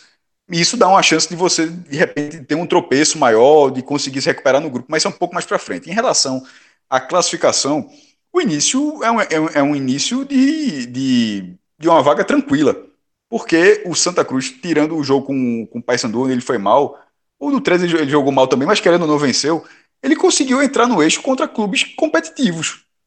O, o, é, o jogo contra o Botafogo era tido como um jogo chatíssimo para o Santa. É, falta ainda, né, ainda falta para Vila Nova e Remo, dos principais, e o Ferroviário, o Ferroviário eu tô com um pé atrás, justamente por causa do que aconteceu com o Ferroviário no ano passado. Hum, ele está há algum tempo que ele se, ele se apresenta, mas acaba em algum momento saindo. É... Eu ia falar saindo do trilho, mas é foda, né? o cara fala de piloto automático. Mas o. Ferroviário sair do trilho é brocas. É, é foda. É piloto automático, né? No caso do Santa, eu acho que é um começo mais tranquilo para ter uma primeira fase tranquila. E isso, o que, o que é ter uma primeira fase tranquila? Tem 14 rodadas para tentar ter uma primeira fase tranquila e conseguir preencher essas lacunas técnicas que ele tem, como por exemplo a lateral esquerda ou até mesmo o ataque. Pipico é um cara que vem é, tá machucado algumas rodadas, mas querendo ou não, o reserva imediato é um jogador que não está se firmando, então pode se tentou já, já, trouxe até outro na verdade, né, né Gueba? Mas acho que é, é algo que o Santa Cruz ainda pode insistir nessa posição, se houver uma oportunidade de mercado, claro. Então reforço que as lacunas técnicas existem, são naturais, mas são em todos os times. No Santa, então, comparando com isso, me parece que ele tem menos, pô. Porque o Santa não perde há 12 jogos. O Santa não perde desde março. O nível de competitividade está estabelecido. Esse time tem um nível de competitividade, patinou, porque durante essa sequência de vencibilidade, ele teve quatro. Foram quatro, quatro mata-matas, é, quatro disputas de pênaltis. E isso, obviamente, mexe demais com o psicológico do time. Até porque foram três é, eliminações. Confiança. É, não, o Atlético Goianiense já tinha sido antes, né? É, mas de eliminação por pênalti também teve o, Atlético, o próprio Atlético Goianiense, o Confiança, o Náutico e o Salgueiro. Não, estava certo. Era isso mesmo. É porque o Náutico ele ganhou, na verdade. Era isso mesmo. Três eliminações e uma classificação. Me confundi com a do Náutico. não, sendo, não sendo isso, fosse simplesmente uma sequência linear de resultados, é uma sequência admirável. Quando a gente gravou um telecast, Diego falou, só não lembro, até agora vou até, vou até parar para dar uma olhada também. A última vez que o Santa teve uma sequência dessa, porque até tem como dar uma checada, porque é uma sequência interessante que, que, que apresenta o time como candidato real, que sempre foi. Nesses três anos, o Santa, Santa sempre foi um candidato real, onde ele simplesmente decepcionou. Mas ele, ele era o candidato real e dessa vez ele continua sendo esse candidato agora com resultados ele, ele conseguiu, não tendo rendimento, o jogo parece do péssimo, o jogo com, com 13 ruim, mas em algum momento começa a virar rendimento. A vitória sobre o Imperatriz foi muito tranquila. E não sei se todos os times vão ter esse resultado tranquilo. O Remo, quando foi fazer a estreia, ficou no 0x0. Na, na, lá no Frei, no Frei Epifânio. E o Santa Cruz ganhou por 2 a 0 onde se tivesse um ataque um pouco mais qualificado, teria goleado, talvez no primeiro tempo. Pois bem, então, senhores, dessa forma a gente também vai chegando ao fim de mais uma edição aqui do nosso podcast Raiz. É, João, obrigado, obrigado, maestro, obrigado, Fred, obrigado, Rodrigão. E a gente já fecha aqui o programa desejando uma ótima semana a todos os nossos ouvintes. Um forte abraço e até a próxima. Tchau, tchau.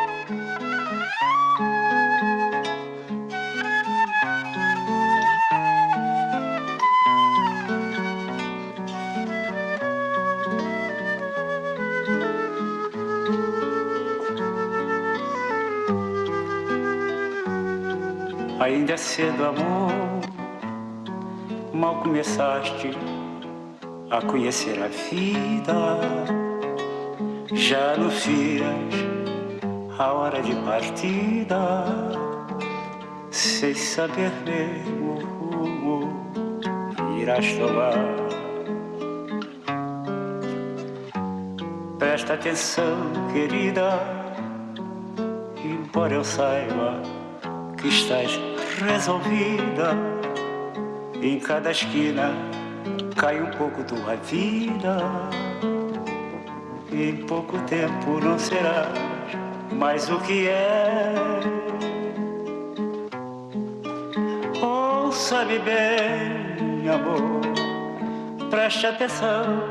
O mundo é um moinho, vai triturar teus sonhos tão mesquinhos, vai reduzir as ilusões a pó. Preste atenção, querida, de cada amor tu herdarás só o cinismo. Quando notares estás à beira do abismo, abismo que cavaste custas pés. Ainda é cedo, amor, mal começaste a conhecer a vida.